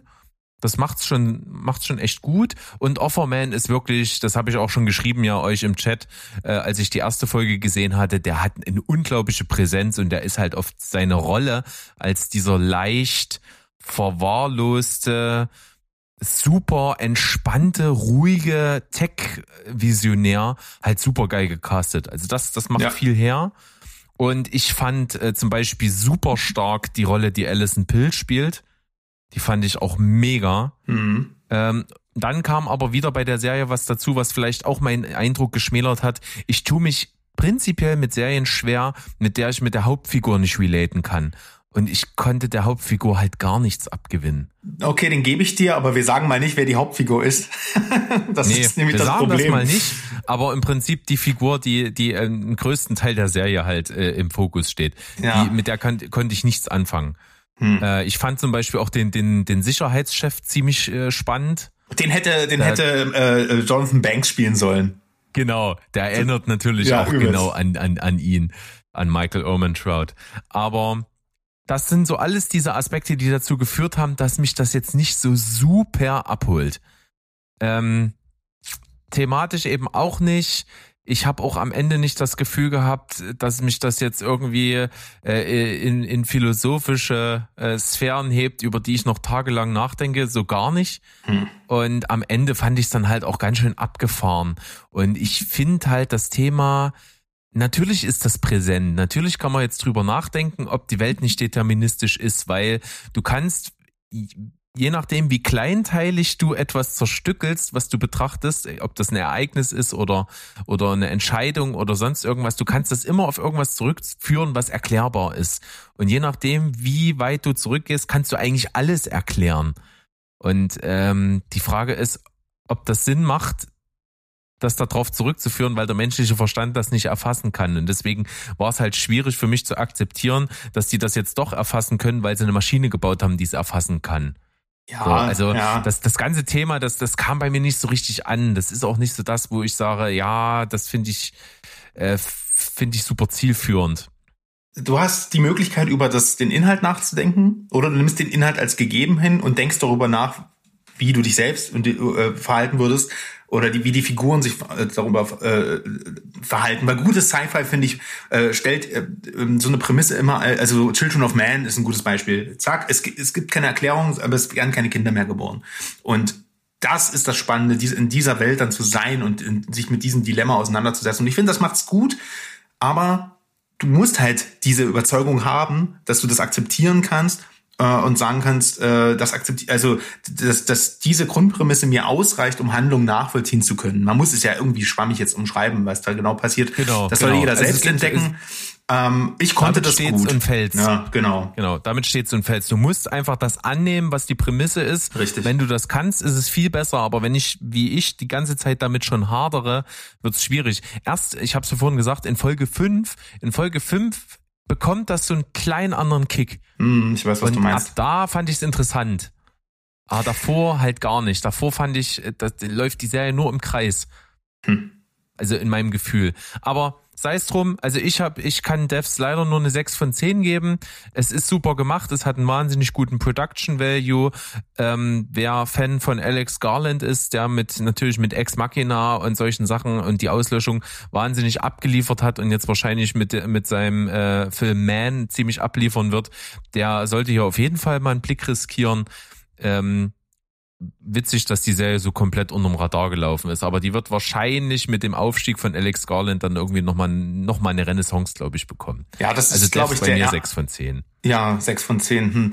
Schade, ich habe 9,5 gegeben, nur zu kleinen Erinnerungen. Aber hey, so ist das manchmal. Wir wollen ja Spektren abdecken. Und ähm, ich glaube, das war auch so eins der ersten Hulu-Dinger. Dopesick ist ja eigentlich auch eine fantastische Serie und die ist leider auch nicht so auf dem Radar. Egal, aber dafür sind wir ja da. Und ich habe jetzt auch noch mal ein Ding da. Also erst eins wollte ich nur noch sagen, Berg, ich probier's dann noch mal mit einer Mystery-Serie später im Podcast, die dir vielleicht genau das gibt, was du bei Devs nicht bekommen hast. Aber dann später Wirklich? noch mal dazu. Ich habe jetzt erstmal Outer Range im Gepäck. Und du hast ja erst schon, also hast du schon davon gehört? Ja, äh, ich, ich, da klingelt was. Haben wir nicht vor kurzem irgendwie mal drüber gesprochen? Nee, das glaube ich nicht. Also ich jedenfalls nicht mit dir, glaube ich. Oder? Vielleicht haben wir es und wir wissen es nicht, weil wir so viel über Film und Serien reden. Egal. Ähm, Möglich. Du hast ja erst schon über äh, äh, Yellowstone gesprochen und ich dachte, das ist sowas. Ähm, nur mit anstatt Kevin Costner mit Josh Brolin in der Hauptrolle. Ähm, aber es ist so das Setting von Yellowstone. Dann machst du noch ein bisschen, dann hat, dann macht das ein Kind mit Lost ja, was den Mystery Appeal angeht. Dann ein bisschen kleckert noch äh, Dark rein, also gerade was so Raum-Zeit-Paradoxe angeht. Und dann nimmst du noch so ein bisschen die Weirdness äh, von und, und Dialoge von Charakteren so aus Twin Peaks dazu. Und dann hast du Outer Range. Ja, ja, genau. Das klingelt irgendwie alles bei mir. Das klingt alles mega. Also, äh, habe ich mich mit Mo drüber unterhalten, mal privat oder so. Ich weiß es nicht genau. Aber Outer Range, äh, erzähl mir mehr. Ja, ist auf Prime jetzt. Äh, das Ergebnis ist eine, ich finde, durchaus erfrischende Western-Mystery-Thriller-Serie, was ich so noch nie gesehen habe in der Form. Wie gesagt, aus den Versatzstücken habe ich euch, ne, habe ich dir gerade versucht zu erklären, was du dir vorstellen kannst, welches Genre dich da erwartet. Ähm, fabelhaft inszeniert, also da bin ich jetzt wieder so, aber äh, hier sind wir, kann man sich eigentlich äh, nicht streiten, weil es geht hier vor allem um Landschaftsaufnahmen und äh, die sind halt wirklich äh, so ähnlich wie, so, weiß ich nicht, wie das ein Roger Deakins, glaube ich, machen würde. Also Sonnenuntergänge, poetisch in Szene gesetzt, Landschaften, Ran die Ranch und Co. Also das sieht alles fabelhaft aus. Das ist eigentlich fürs Kino gemacht. Ähm, inhaltlich kommt es aber nie ganz an diese ganzen Vorbilder ran, die ich gerade so gedroppt habe. Ähm, also bisher, äh, ich nehme stark an, das geht noch weiter. Äh, wie gesagt, ähm, darstellerisch ist das Ding schon, hat das auf jeden Fall, ist ein Sahnehäubchen in der Hauptrolle Josh Brolin. Das Alter steht ihm hervorragend. Man nimmt ihm den schweigsamen, innerlich zerrissenen, ständig mit sich kämpfenden Farmer voll und ganz ab. Äh, denn ja, darum geht's. Er spielt Royal Abbott, der lebt mit seiner Ehefrau und seinen beiden Söhnen Perry und Red auf einer Ranch äh, in Wyoming. Und die müssen sich halt, ja, die, der eine Sohn, also die hat, der hat quasi seine Schwiegertochter verloren, äh, Josh Brolin, und der, also die, die Mutter seiner Enkelin und ne, ich weiß, die Familienstammung kriegt er alleine hin. Auf jeden Fall hatten die einen schweren Verlust vor kurzem und dann ist sozusagen noch die nervige Nachtbars Ranch, die Tillermans. Das ist wirklich eine Twin Peaks Familie äh, äh, voll und ganz von David Lynch geklaut. Die sind alle total weird. Der eine singt die ganze Zeit und der andere, es, es liegt im Koma, steht, äh, ihr müsst es euch angucken. Ähm, und die wollen den so ein Stück der Ranch wegnehmen und darum geht's. Und eines Tages taucht dann halt noch so eine sehr, sehr mysteriöse Dichterin Autumn auf. Das ist so eine junge Hippie-Tante, denkt man am Anfang. Die will dort halt äh, auf dem Land der Familie campen und die hat was sehr mysteriöses an sich und äh, es scheint da irgendwas im Schilde zu führen.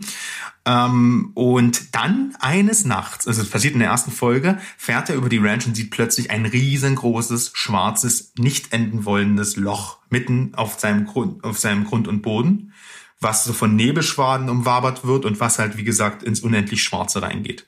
Was Stevens Mama hat auch mitgespielt. Ja, genau. Also von oben. Äh, Steven, oh Gott, Steven ist eigentlich auch Farmer und findet dann plötzlich. ja, und das dieses. War unangemessen. Das war richtig unangemessen, aber wenn dann richtig. Und dieses große schwarze Loch, das wird auch einfach nicht geklärt, was das ist. Und man kommt dann im Laufe der Serie natürlich dahinter. Und das ist das Mysterium. Das ist, äh, also Noah, ähm, ähm, nee, wie heißt sie? Ich oh, die Darstellerin Imogen Poots, die kennt man ah, ja. auch, ja, ne? I Know This Much Is True Fernsehserie. In The Father hat sie mitgespielt. Ich habe sie in I Kill Giants äh, kennen und lieben gelernt. Und in Green Room war sie, glaube ich, auch. Äh, mehr habe ich mir jetzt nicht genau, gemerkt. Genau, so sieht's aus. Und bei ähm, einem richtig coolen Film, den ich echt geil finde, nach einem Buch von Nick Hornby, ist äh, hier A Long Way Down. Äh, ist das ein Romcom?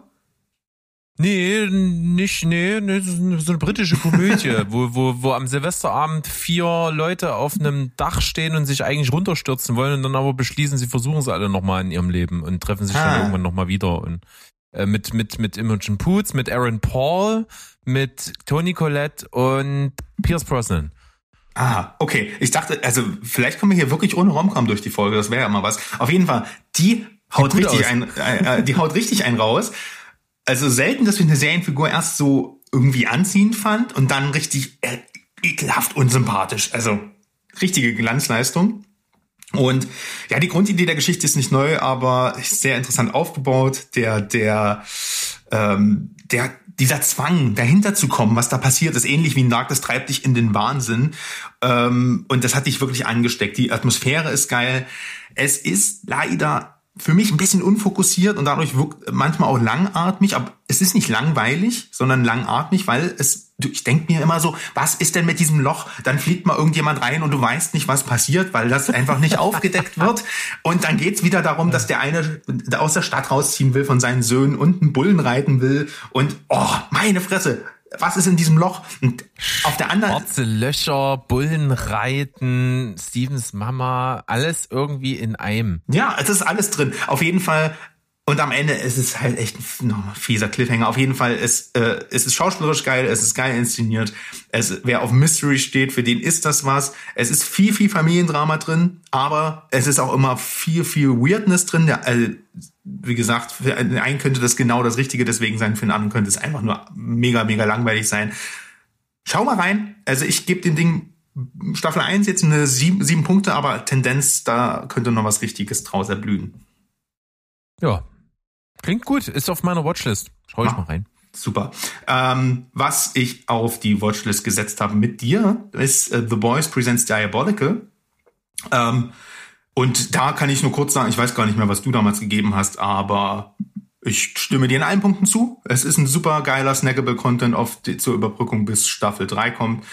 Äh, ich habe es sehr genossen. Äh, das sind, ist halt Love, Death and Robots in dem äh, Universum von The Boys. Mal ein paar coole Episoden, die recht kreativ sind, mal ein paar total bescheuerte Episoden, die, äh, also ich weiß gar nicht mal, was waren deine liebste? Die letzte mit Homelander oder die von Rick and Morty machen? Die letzte mit Homelander ist geil. Ich mochte aber auch die mit dem, mit dem Mann, dessen Frau Krebs hat. Die oh ja, ich auch die war ja sogar gerne. sehr melancholisch. Ja, ja, eben. Die, mhm. die fand ich echt gut. Ähm, diese erste mit dem Chip und Chap Kind, das war furchtbar. Die fand ich richtig dumm. Die fand ich richtig dumm. Gut, dass du mich die gewarnt war von hast. Seth Rogen und Evan Goldberg. Ja, also ja. setzen sechs, ganz ehrlich. Ist so eine Scheiße. Aber echt, mein Aber absolutes gut. Highlight war Folge 5, Beste Freunde, wo mit dem kleinen Mädchen, was die, was lernt, Kacke zum Leben zu erwecken. Ich hab, ich hab wirklich geweint vor Lachen. Das war so lustig. Die ist von Aquafina. Ich, ja, ich weiß, aber ich wirklich, es war einfach nur geil. Ich habe wirklich richtig gelacht. Und dann noch dieser unschuldige Anime-Stil dazu. Das war genau mein Humor. Aber also ja. macht euch selbst ein Bild und schaut es verdammt nochmal an dem Abend weg, bevor ihr äh, ja. The Boys Staffel 3 guckt. Äh, das ist ein Befehl von Berg und mir. Und äh, mehr dazu gibt's auch in der CCC 38. Da hat der Berg das nochmal äh, ordentlich referiert, die einzelnen Folgen auseinandergenommen, die Macher dahinter. Ähm, also hört da auf jeden Fall nochmal rein. Genau. Also ich habe auch 7,5 vergeben, so insgesamt einfach im Schnitt. Bombe. Und meine Lieblingsfolge, stimmt, war die, ich glaube, zweite oder dritte, die von äh, Dan Harmon äh, war, also voll im Rick and Morty-Style. Ja, das, mit den Teenies, ja, das war, das war mega ja. nice. Super, äh, kann man sich angucken. Und wir sind hier schon mal ganz gut mit dabei mit unseren Sachen. Und Mo hat mir einen Beitrag geschickt. Der hat nämlich, wie wir letzte Folge bei dem Film schon festgestellt haben, super viel Spaß an den Quick Rounds. Da kann er sich ein bisschen austoben. Dann holt, er mal so ein bisschen den Hörspiel Mo raus. Und er hat uns das auch für diese Folge geschickt. Er hat also ein bisschen Serienstuff äh, konsumiert, den er uns nicht vorenthalten möchte, auch wenn er nicht in der Folge dabei ist. Deswegen gibt's jetzt die Quick Round Serien von Mo. Da können wir ja mal, mal einen auf LOL machen und schauen, ob wir es schaffen, nicht zu lachen. wird schwer. Okay, es wird schwer. Mhm. Los geht's. Cinema Couch Kompass Serien. Quick Round. Mo. Ab heute nur noch Fleisch. Bad Vegan. Berühmt und betrogen heißt diese Miniserie auf Netflix und Betrogen wurde ich auch um meine Zeit, meine Lebenszeit. So viel Vitamin B kann ich gar nicht essen, wie ich da verschleudert habe. Total öde, langweilig. Das Ganze geht nur dreieinhalb Stunden und handelt davon, dass irgendeine Blondine, die war mal eine heiße Nummer in New York und hatte ein Raw Food Restaurant. Und die ist auf irgendeinen Dude reingefallen, der ihr erzählt hat, dass wenn sie bei ihm bleibt und alles macht, was er sagt, dann kann sie unsterblich werden. Ja? Und ihr Hund auch gleich. Ja, versteht ihr nicht? Ich auch nicht. Irgendwie geht's dann die ganzen Folgen über nur darum, wie viel Geld sie ihm dann überwiesen hat und dann wieder überwiesen hat und dann wieder überwiesen hat, obwohl sie parallel komplett pleite war. Ich habe es ehrlich gesagt nicht verstanden. Und sie selber auch nicht, denn nachdem diese wunderschöne Serie abgedreht war, hat sie seitenweise im Internet gepostet, warum das keine richtige Dokumentation ist und warum das am Ende dann doch irgendwie alles falsch ist und so schlecht zusammengeschnitten und und und. und. Anyway, Zeitverschwendung, nicht glotzen. The Pentaveret. Was ist da bloß passiert? Mike Myers ist zurück und es interessiert mich nicht. Also ich habe mich wirklich durch die erste Folge gequält. Habe ich die zweite angemacht und es wurde nicht besser. Die Jokes sind super blöd. Kommt ein Mann beim Arzt. Ja, tatsächlich. Das ist das Niveau. Dick Jokes, Furzwitze, das überbordende Talent von Mike Myers in so und so vielen Masken. Aber leider sind die fast alle gleich. Da ist jetzt wirklich nichts bei, wo ich sagen würde, wow, das ist eine Maske, das hätte ich nicht erwartet. Anyway, ich bin nicht über die Folge 2 hinausgekommen. Vielleicht steht es mir auch nicht zu, das dann jetzt zu zerhacken. Aber da ich nicht weiter gucken werde, ist das für mich eine Gurke, eine eingelegte Gurke der Woche.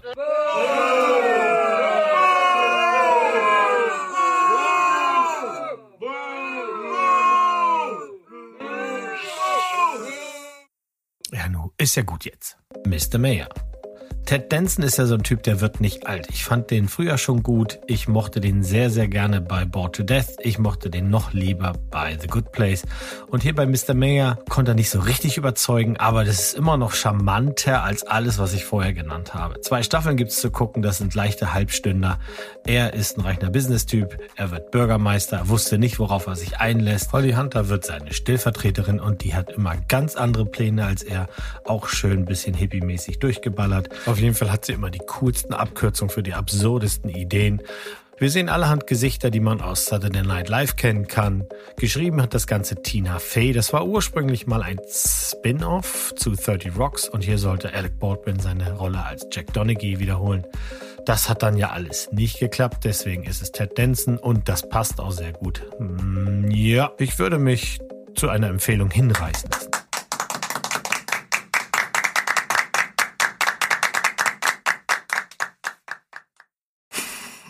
Hört, hört. Das mit dem Lachen habe ich auf jeden Fall nicht geschafft. Also, Nee, schwierig. Also auf jeden Fall den, den Family Guy-Moment des, des, langen Buhns, des etwas zu langen Buhns. ja, das war gut. Ja, vielen Dank, Mo. Ja. Ja, Auf jeden Fall. Er hatte sich gefreut auf The Pentaverate. Äh, Äh, ich hätte es gestern fast äh, angeklickt. Äh, Nach Better Call Saul dachte ich mir, ich brauche jetzt was Lustiges zum Runterkommen. Gut, dass ich es nie gemacht habe. Gut, dass du es nie gemacht hast. Berg, Naja, probieren wir es nochmal, hä? wir probieren es nochmal. Ich habe ein absolutes Ding hier am Start.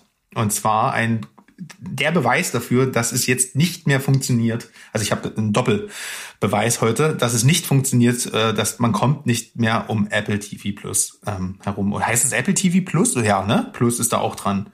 Ja, ich glaube schon. Weil das Ding mit dem Apfel halt, ja, egal. Ähm, ich habe die erste Staffel Severance gesehen. Und eigentlich nehme ich jetzt mal stark an, dass du schon davon gehört hast, oder? Ja, ich finde auch, das sieht so sau ansprechend aus. da, wer spielt da? Wie heißt der, der die Hauptrolle spielt? Adam Scott. Adam Scott, genau. Und den fand ich bei Big Little Lies schon überragend gut. Und ich glaube, der hat richtig was auf dem Kasten.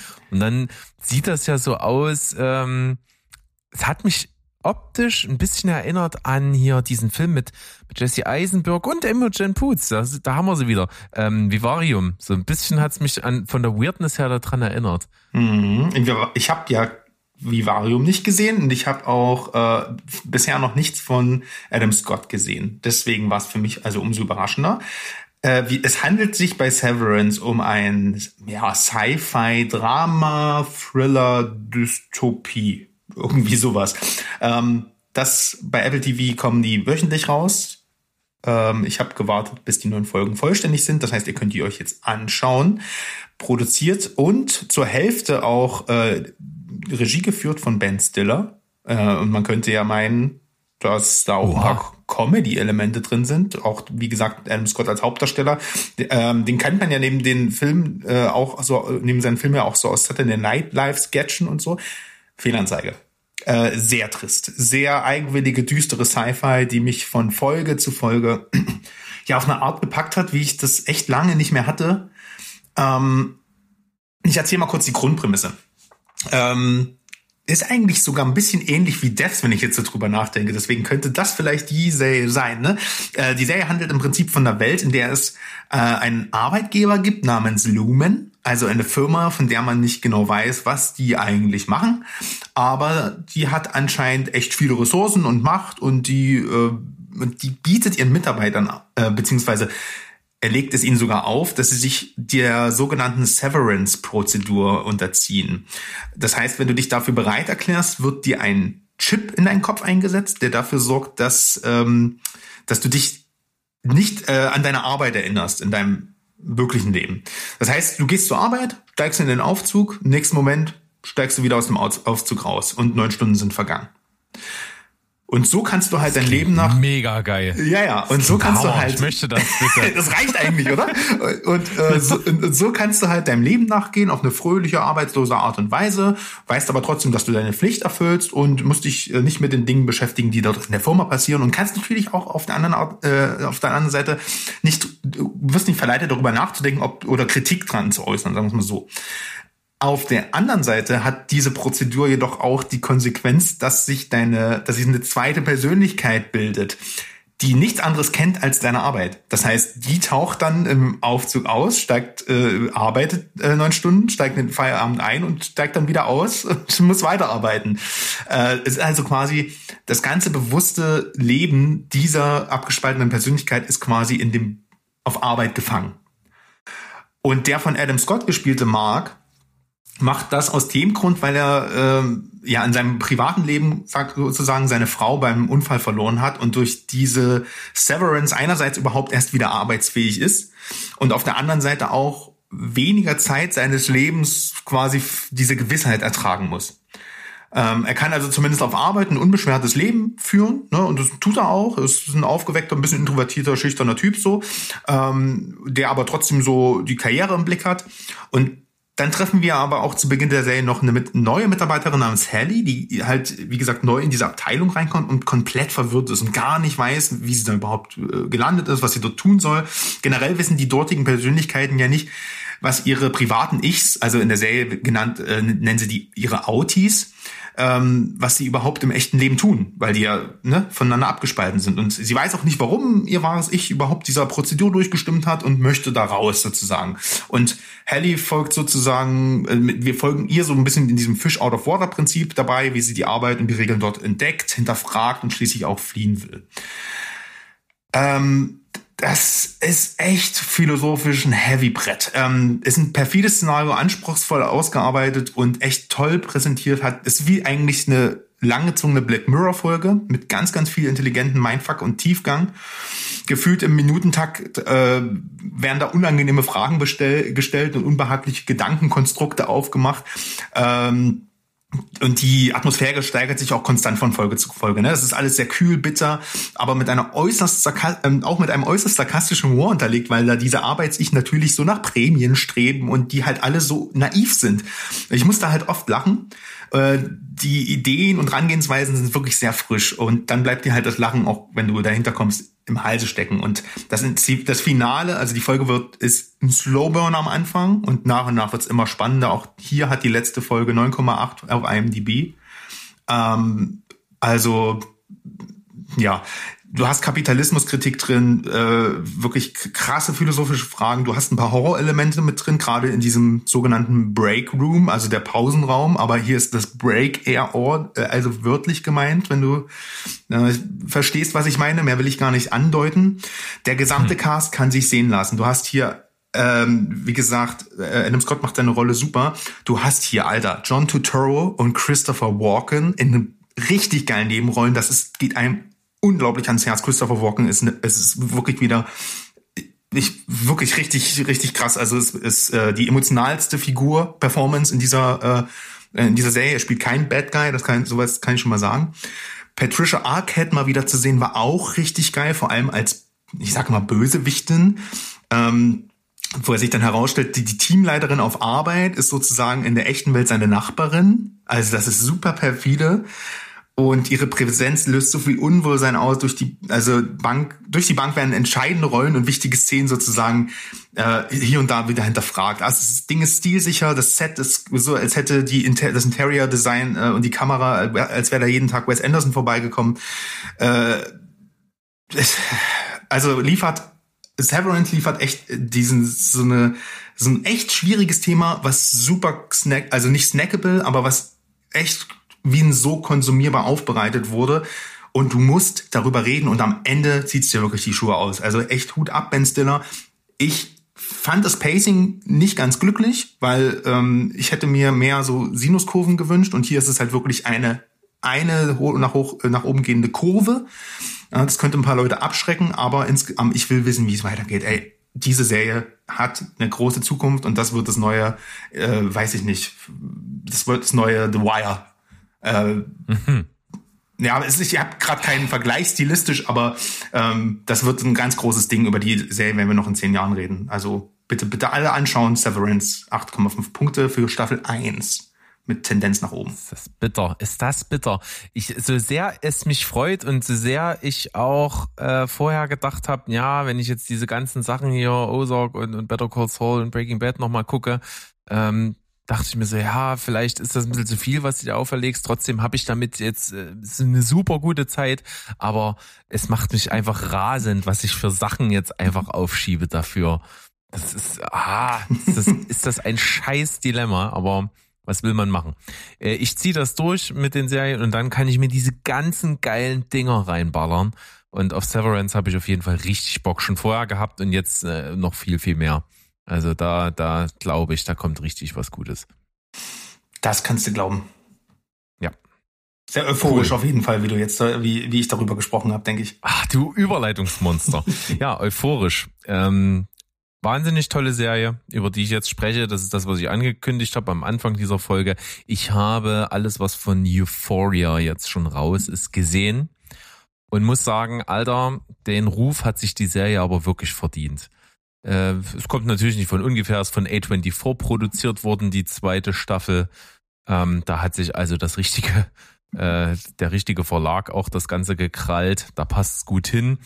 Und ich fang mal von vorne an. Ich hatte ja berichtet hier, als ich angefangen habe, und da war ich ja noch so ein bisschen verhalten, aber das Potenzial definitiv schon gesehen und ich bin wirklich drin. Also wenn die Serie ein was mit dir macht, die zieht dich halt komplett in ihre Welt rein und dazu trägt vor allen Dingen die Inszenatorik bei. Es geht um die 17-jährige Rue, gespielt von Zendaya. Mo's Lieblingsschauspielerin? Ehrlich, Nein, ich glaube, er mag sie nicht sonderlich. Ähm, ich, ich tatsächlich auch nicht. Ähm, das hat sich jetzt geändert. Also die ist hier großartig. Die hat auch einen Emmy schon bekommen für die Rolle in Euphoria und das zu Recht. Sie ist wirklich die Figur, auf die sich alles konzentriert. Was man bei der Serie abkönnen muss, sind Voice-Overs. Also es gibt andauernd in jeder Folge am Anfang, am Ende zwischendurch Voice-Overs von ihr, wie sie die Situation beschreibt und so. Das muss man mögen. Viele, äh, für viele ist das der absolute Abturner. Ich finde, es passt hier aber sehr, sehr gut rein. Wir begleiten also sie auf ihrem Weg. Sie ist 17 Jahre und drogensüchtig. Und das ist echt natürlich ein hartes Brett. Nicht nur für sie selber, sondern auch natürlich für ihr Umfeld, für ihre Familie und so. Ähm, ihr Vater ist äh, vor kurzem gestorben.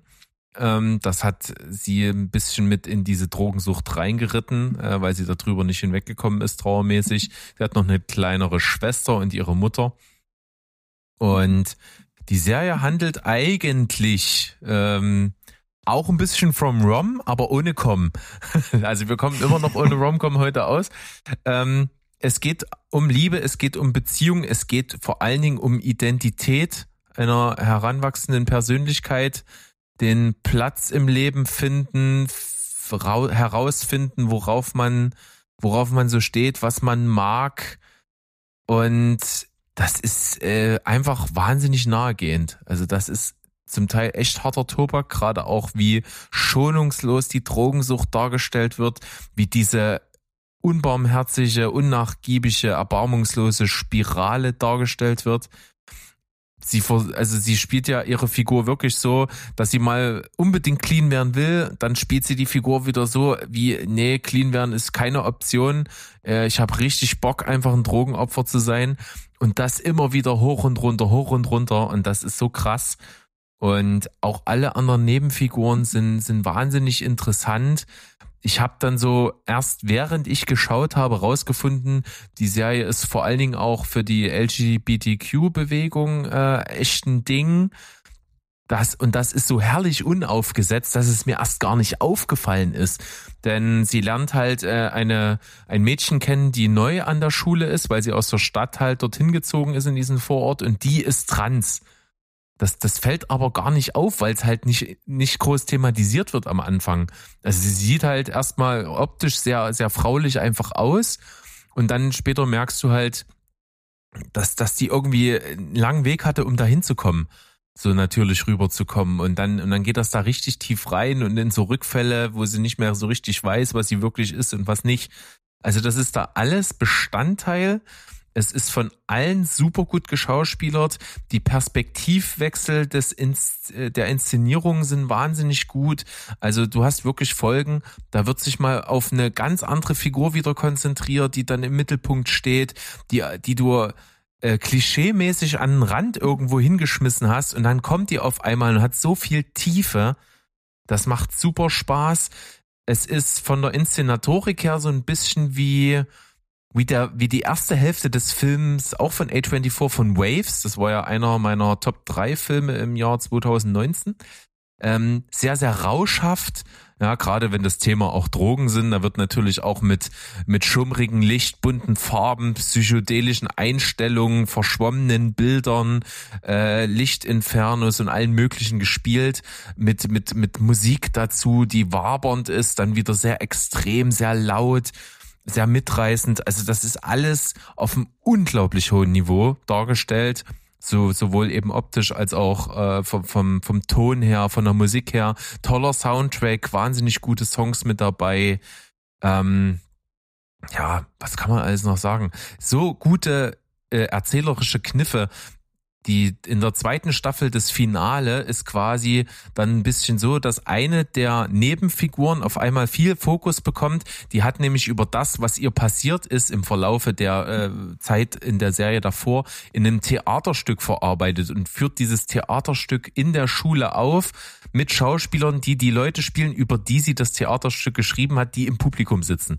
Also das ist so meta teilweise, dass es echt wahnsinnig Spaß macht. Es tut wirklich Abgründe auf und dann kann die Serie auch noch ganz andere Töne anschlagen, denn die sind nämlich in, in die Corona-Zeit sehr, sehr stark reingekommen. Ähm, nachdem sie 2019 die erste Staffel veröffentlicht hatten, haben sie die Dreharbeiten angefangen.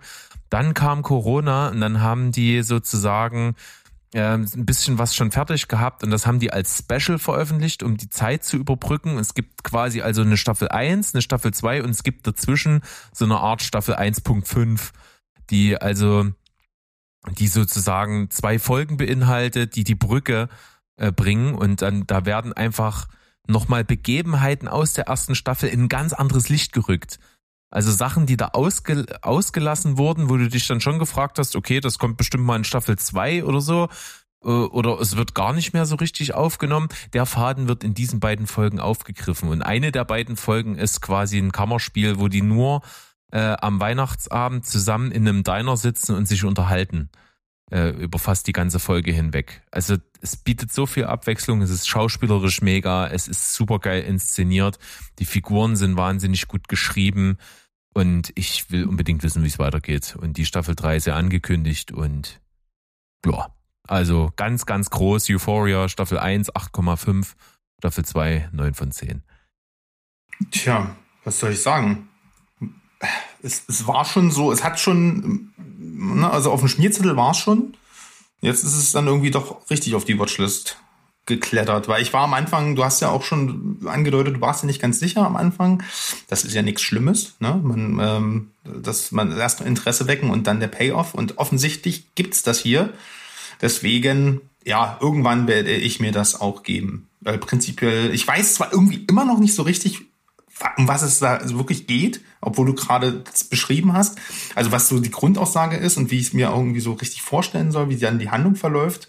Aber das ist klingt trotzdem alles super crazy, deswegen äh, ich gebe mir das mal. Und ich kann dir das auch nicht so richtig beantworten. Das ist ja, super einzigartig. Es ist super eigenständig. Also es bedient sich natürlich so typische Sachen, wie du es kennst, aus, aus Filmen, die eben diese Zeit beleuchten. Highschool, wie sind die Beziehungen der, der Jugendlichen untereinander, wie sind so die Liebeleien, äh, Eifersucht und solche Sachen. Das spielt da alles eine Rolle. Also das, das, da erfindet das Rad nicht neu. Aber ja, ja. wie sich der Fokus von den zwischen den Figuren verschiebt und welche Handlung wirklich eine tiefe Auswirkung auf das Befinden von einzelnen Figuren im weiteren Verlauf haben, das, das macht halt sehr interessant. Ja, ich glaube, dieser Highschool-Aspekt äh, ist auch das, was mich bislang davon abgehalten hat. Aber ich, so wie das beschrieben wird von dir, nimmt er ja diesen, äh, nimmt er ja diese Fahrwasser, äh, nimmt er diese ausgetretenen Pfade, um sie halt auch zu brechen und deine Erwartungen, die du halt in so ein äh, Genre steckst. Und deswegen, da habe ich schon Bock drauf. Also ähm, gebe ich mir, berichte, berichte ich dir. Was ich ganz witzig finde, es gibt einen Nebendarsteller, äh, der ähm, heißt Eric Dane, der Schauspieler. Kennst du den zufällig? Dane kenne ich nicht. Eric, den kennst du nicht. Sehr gut. Der äh, ist äh, wahnsinnig charismatisch. Der spielt den Vater von einem der, der Jugendlichen, der in der Stadt so, sag ich mal, schon ein gemachter Mann ist, äh, erfolgreich eine Firma führt und so und der halt ein richtig düsteres Zweitleben hat von dem keiner weiß. Und der wird gesprochen von David Nathan und das hat so eine Wucht. David Nathan ist in Deutschland, nee, David Nathan. Ähm, Aber ja. der wird immer David Nathan genannt, Nein. auch wenn es ein Deutscher ist. David Nathan, ich habe ihn schon, ich war schon bei einer Lesung und da sagt David, Na ich bin David Nathan, schön, dass ihr da Na, seid. Ich lese heute Stephen King für euch.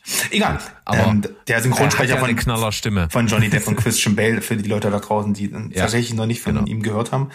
Aber äh, ja, das äh, fällt mir auch, ist einer Sprecher, der mir auf jeden Fall auch immer auffällt.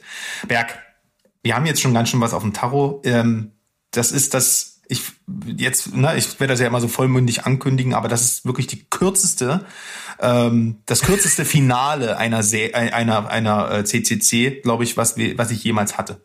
Ähm, hast du schon mal von der Serie Calls gehört? Nee, leider gar nicht. Und ah. ich, ich habe nämlich, du hast das hier reingeschrieben. Wir haben ja hier unsere schöne Liste und dann hast du das auf, als beste Serie bei dir und ich lese das und dachte mir, hä, hast du noch nie von gehört? Es ja, es, wir sind wieder bei Apple TV, äh, Apple TV Plus meine ich. Ähm, das ist eine Serie, die kam, als der Streaming-Sender online gestellt wird, glaube ich. Äh, es ist auf jeden Fall schon seit März 2021 da und ich habe aber erst jetzt, also jetzt durch Zufall halt wirklich bin ich drauf gestoßen. Und zwar ist das eigentlich auch keine Serie, deswegen möchte ich, also es ist eine, eine Audio, also es ist ein Hörspiel mit, was visuell untermalt wird, wie so eine Art Lyric-Video. Ähm, ja, ja, also das ist, pass auf, es gibt, äh, lasst mich kurz schauen, es gibt neun Episoden, die sind alle so, ja, zwischen 13 bis 20 Minuten lang. Und jede Episode von Calls besteht aus Telefongesprächen von fiktiven Figuren und enthält sozusagen deren Tonaufnahmen zum Anhören. Währenddessen sind allerdings keine Filmaufnahmen der Figuren beim Telefonieren zu sehen, sondern stattdessen werden so ähm, ja abstrakte Grafiken, Linien und geometrische Formen sowie so Lichteffekte ähm, die ja genutzt sozusagen, das Gespräch zu visualisieren. Und was total banal klingt, lässt dich nicht mehr los. Ich habe angefangen. In der ersten Folge gibt es ein Telefonat zwischen sozusagen ähm, es ist so, ein, so eine Dreierkonstellation. Äh, einer ruft seine Freundin an und hat noch und, und nebenbei telefoniert er noch mit seiner Affäre. Und ähm, und dann kommt sozusagen äh, telefoniert er mit mit seiner Freundin und aber eigentlich liegt die gerade parallel im Nebenzimmer mit im Bett. Und das ist so gruselig. Das ist so krass gruselig. Du hörst das und du denkst dir so, Alter, ich mach den Raum, ich muss erstmal kurz das Licht anmachen. Das ist alles so krass. Und tatsächlich dachte ich so, ich schließ mal die Augen. Nein, das ist wahnsinnig hilfreich. Also sehr kreativ, wie hier ähm, sozusagen diese diese diese geometrischen Formen und das alles, wie das alles miteinander hilft, dieses diese Spannung auch zu erhöhen. Das ist wie so ein Herzschlag, wie so Ausschläge. Das ist Wahnsinn. Also es ist eine super krasse Mystery-Serie. Ähm, die Ereignisse während der Telefonate, die quasi mittels Beschreibung durch die Figuren halt impliziert werden, werden äh, sozusagen surreal und durch so einen Glitch, also durch so ein Phänomen äh, miteinander verschmolzen. Es ist auf, spielt auf verschiedenen Zeitebenen. Du hast sozusagen erst losgelöste Geschichten und am Ende merkst du, Alter, das ist ja ein krasser Mindfuck, der am Ende zusammenläuft und alles hängt miteinander zusammen. Also du hast hier Sprecher wie Karen Gillen, äh, Aaron Taylor Johnson, äh, Pedro Pascal, Rosario Dawson, oh, Danny Houston äh, und und viele viele mehr.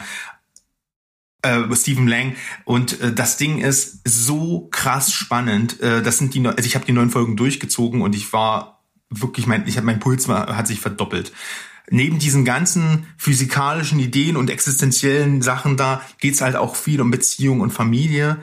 Äh, so geht's gleich mehrmals um Paare, die nicht ganz ehrlich miteinander sind. Da habe ich ja schon angedeutet, oder um Geschwister, die ihre negativen Rollenbilder einfach nicht, die, die denen nicht entkommen können. Der emotionalen Höhe, die emotionalen Höhepunkte sind auf jeden Fall ähm, so die beiden vorletzten Folgen, bevor das alles aufgelöst wird mit Mom und äh, Is There a Scientist on the Plane? Wahrscheinlich die zwei letzten Ausgaben sind die, die wirklich die, die Tränen auch nur in die Augen treiben, weil die halt echt krass traurig sind. Boah, also das Ding überrollt dich. Also mach, setz dich abends um acht hin, mach das Licht aus äh, und, und mach dir die, die Glotze an und dann zieh das Ding durch, lass deine Fantasie spielen. Wenn du das nicht schaffst, ne, also dich da wirklich reinzusetzen, ist das, glaube ich, sterbenslangweilig. Aber wenn du es, wenn das Klick macht, äh, hast du spannende zweieinhalb Stunden oder zwei Stunden, wie das so insgesamt geht. Und ähm, dann sitzt du da und denkst dir so, what the fuck? Also mit, mit mir hat das extrem was gemacht. Deswegen ist das natürlich irgendwie schwierig als Serie zu be bewerten, aber für mich hat das als Erfahrung, die ich gemacht habe, äh, auf jeden Fall kratzt am Meisterwerk. Das kriegt von mir neun von zehn Punkte. Klingt auf jeden Fall wie ein Brett. Ich kann mir das sehr, sehr gut vorstellen. Und ich denke Steven zum Beispiel auch, denn seit dem äh, Film The Guilty wissen wir, dass das funktionieren kann, wenn du nur Telefonanrufen zuhörst. Das ist ein bisschen wie eine Mischung aus, äh, aus äh, The Guilty oder auch Lock äh, von auch von Stephen Knight mit Tom Hardy, wo der nur im Auto sitzt und telefoniert. Bloß dann anstatt halt den Bildern noch ähm, machst du dein Kopfkino an und das macht's halt, weil es geht teilweise auch sehr gruselig und hart zur Sache, macht's halt noch krasser. Also für mich zumindest. Also ich hatte sehr gruselige Bilder im Kopf. Heftiges Ding. Kann ich, also. kann ich mir gut vorstellen. Und das ist ja auch durchaus was, was meinen Serienzyklus nicht unterbrechen muss. Nee. Das kann ich ja wie, ein, wie einen Film konsumieren. Das ist eigentlich ein Film, genau. Und auf jeden Fall meine, meine absolute Top-Empfehlung. Äh, gebt euch Calls und holt euch äh, für einen Monat einfach, wenn, wenn ihr es nicht abonnieren wollt, Apple TV Plus und schaut Calls und Severance und seid glücklich. Ihr werdet's mir danken. Geht das eigentlich? Ich glaube, bei Apple geht nur eine Woche. Nö, man kann das, glaube ich, auch. Oder eine Woche, aber das schafft ihr auch. Ja, natürlich. Von daher, super geile Sache. Äh, schöne Folge, länger als wir gedacht hätten, aber das passiert halt äh, immer mal. Das ist das, wenn man über alle machen? Franchises am Anfang redet, die es gibt. ja. Ja, ja. Das nächste Mal vertrauen wir auf uns und sagen, komm, wir lassen die News weg und wir machen nur unsere Beiträge. Das, da, da kriegen wir auch genügend Zeit gefüllt. Denke ich auch. Naja, dann macht's mal gut, ihr da draußen. Schaut mal ein bisschen, äh, ob eure Watchlist hier jetzt voller geworden ist. Und wenn ja, versucht mal dran zu arbeiten, dass die leerer wird, dass wieder Platz ist für die nächste Folge, die wir euch bringen, denn die kommt gewiss. Da könnt ihr euch absolut sicher sein. Und äh, ich danke dir, wünsche dir auf jeden Fall noch einen schönen Abend, euch da draußen auch. Haut rein, bleibt dran, gebt uns gerne überall, wo es geht, irgendwie ein Like, eine gute Bewertung. Äh, lasst uns wissen, was ihr denkt. Äh, immer eine coole Sache ähm, auf den Social Medias oder auf Discord. Ihr wisst Bescheid. Und bis dahin würde ich sagen, tschüss, ciao und goodbye. Bleibt spoilerfrei Reinhauen. und Calls angucken. Yes.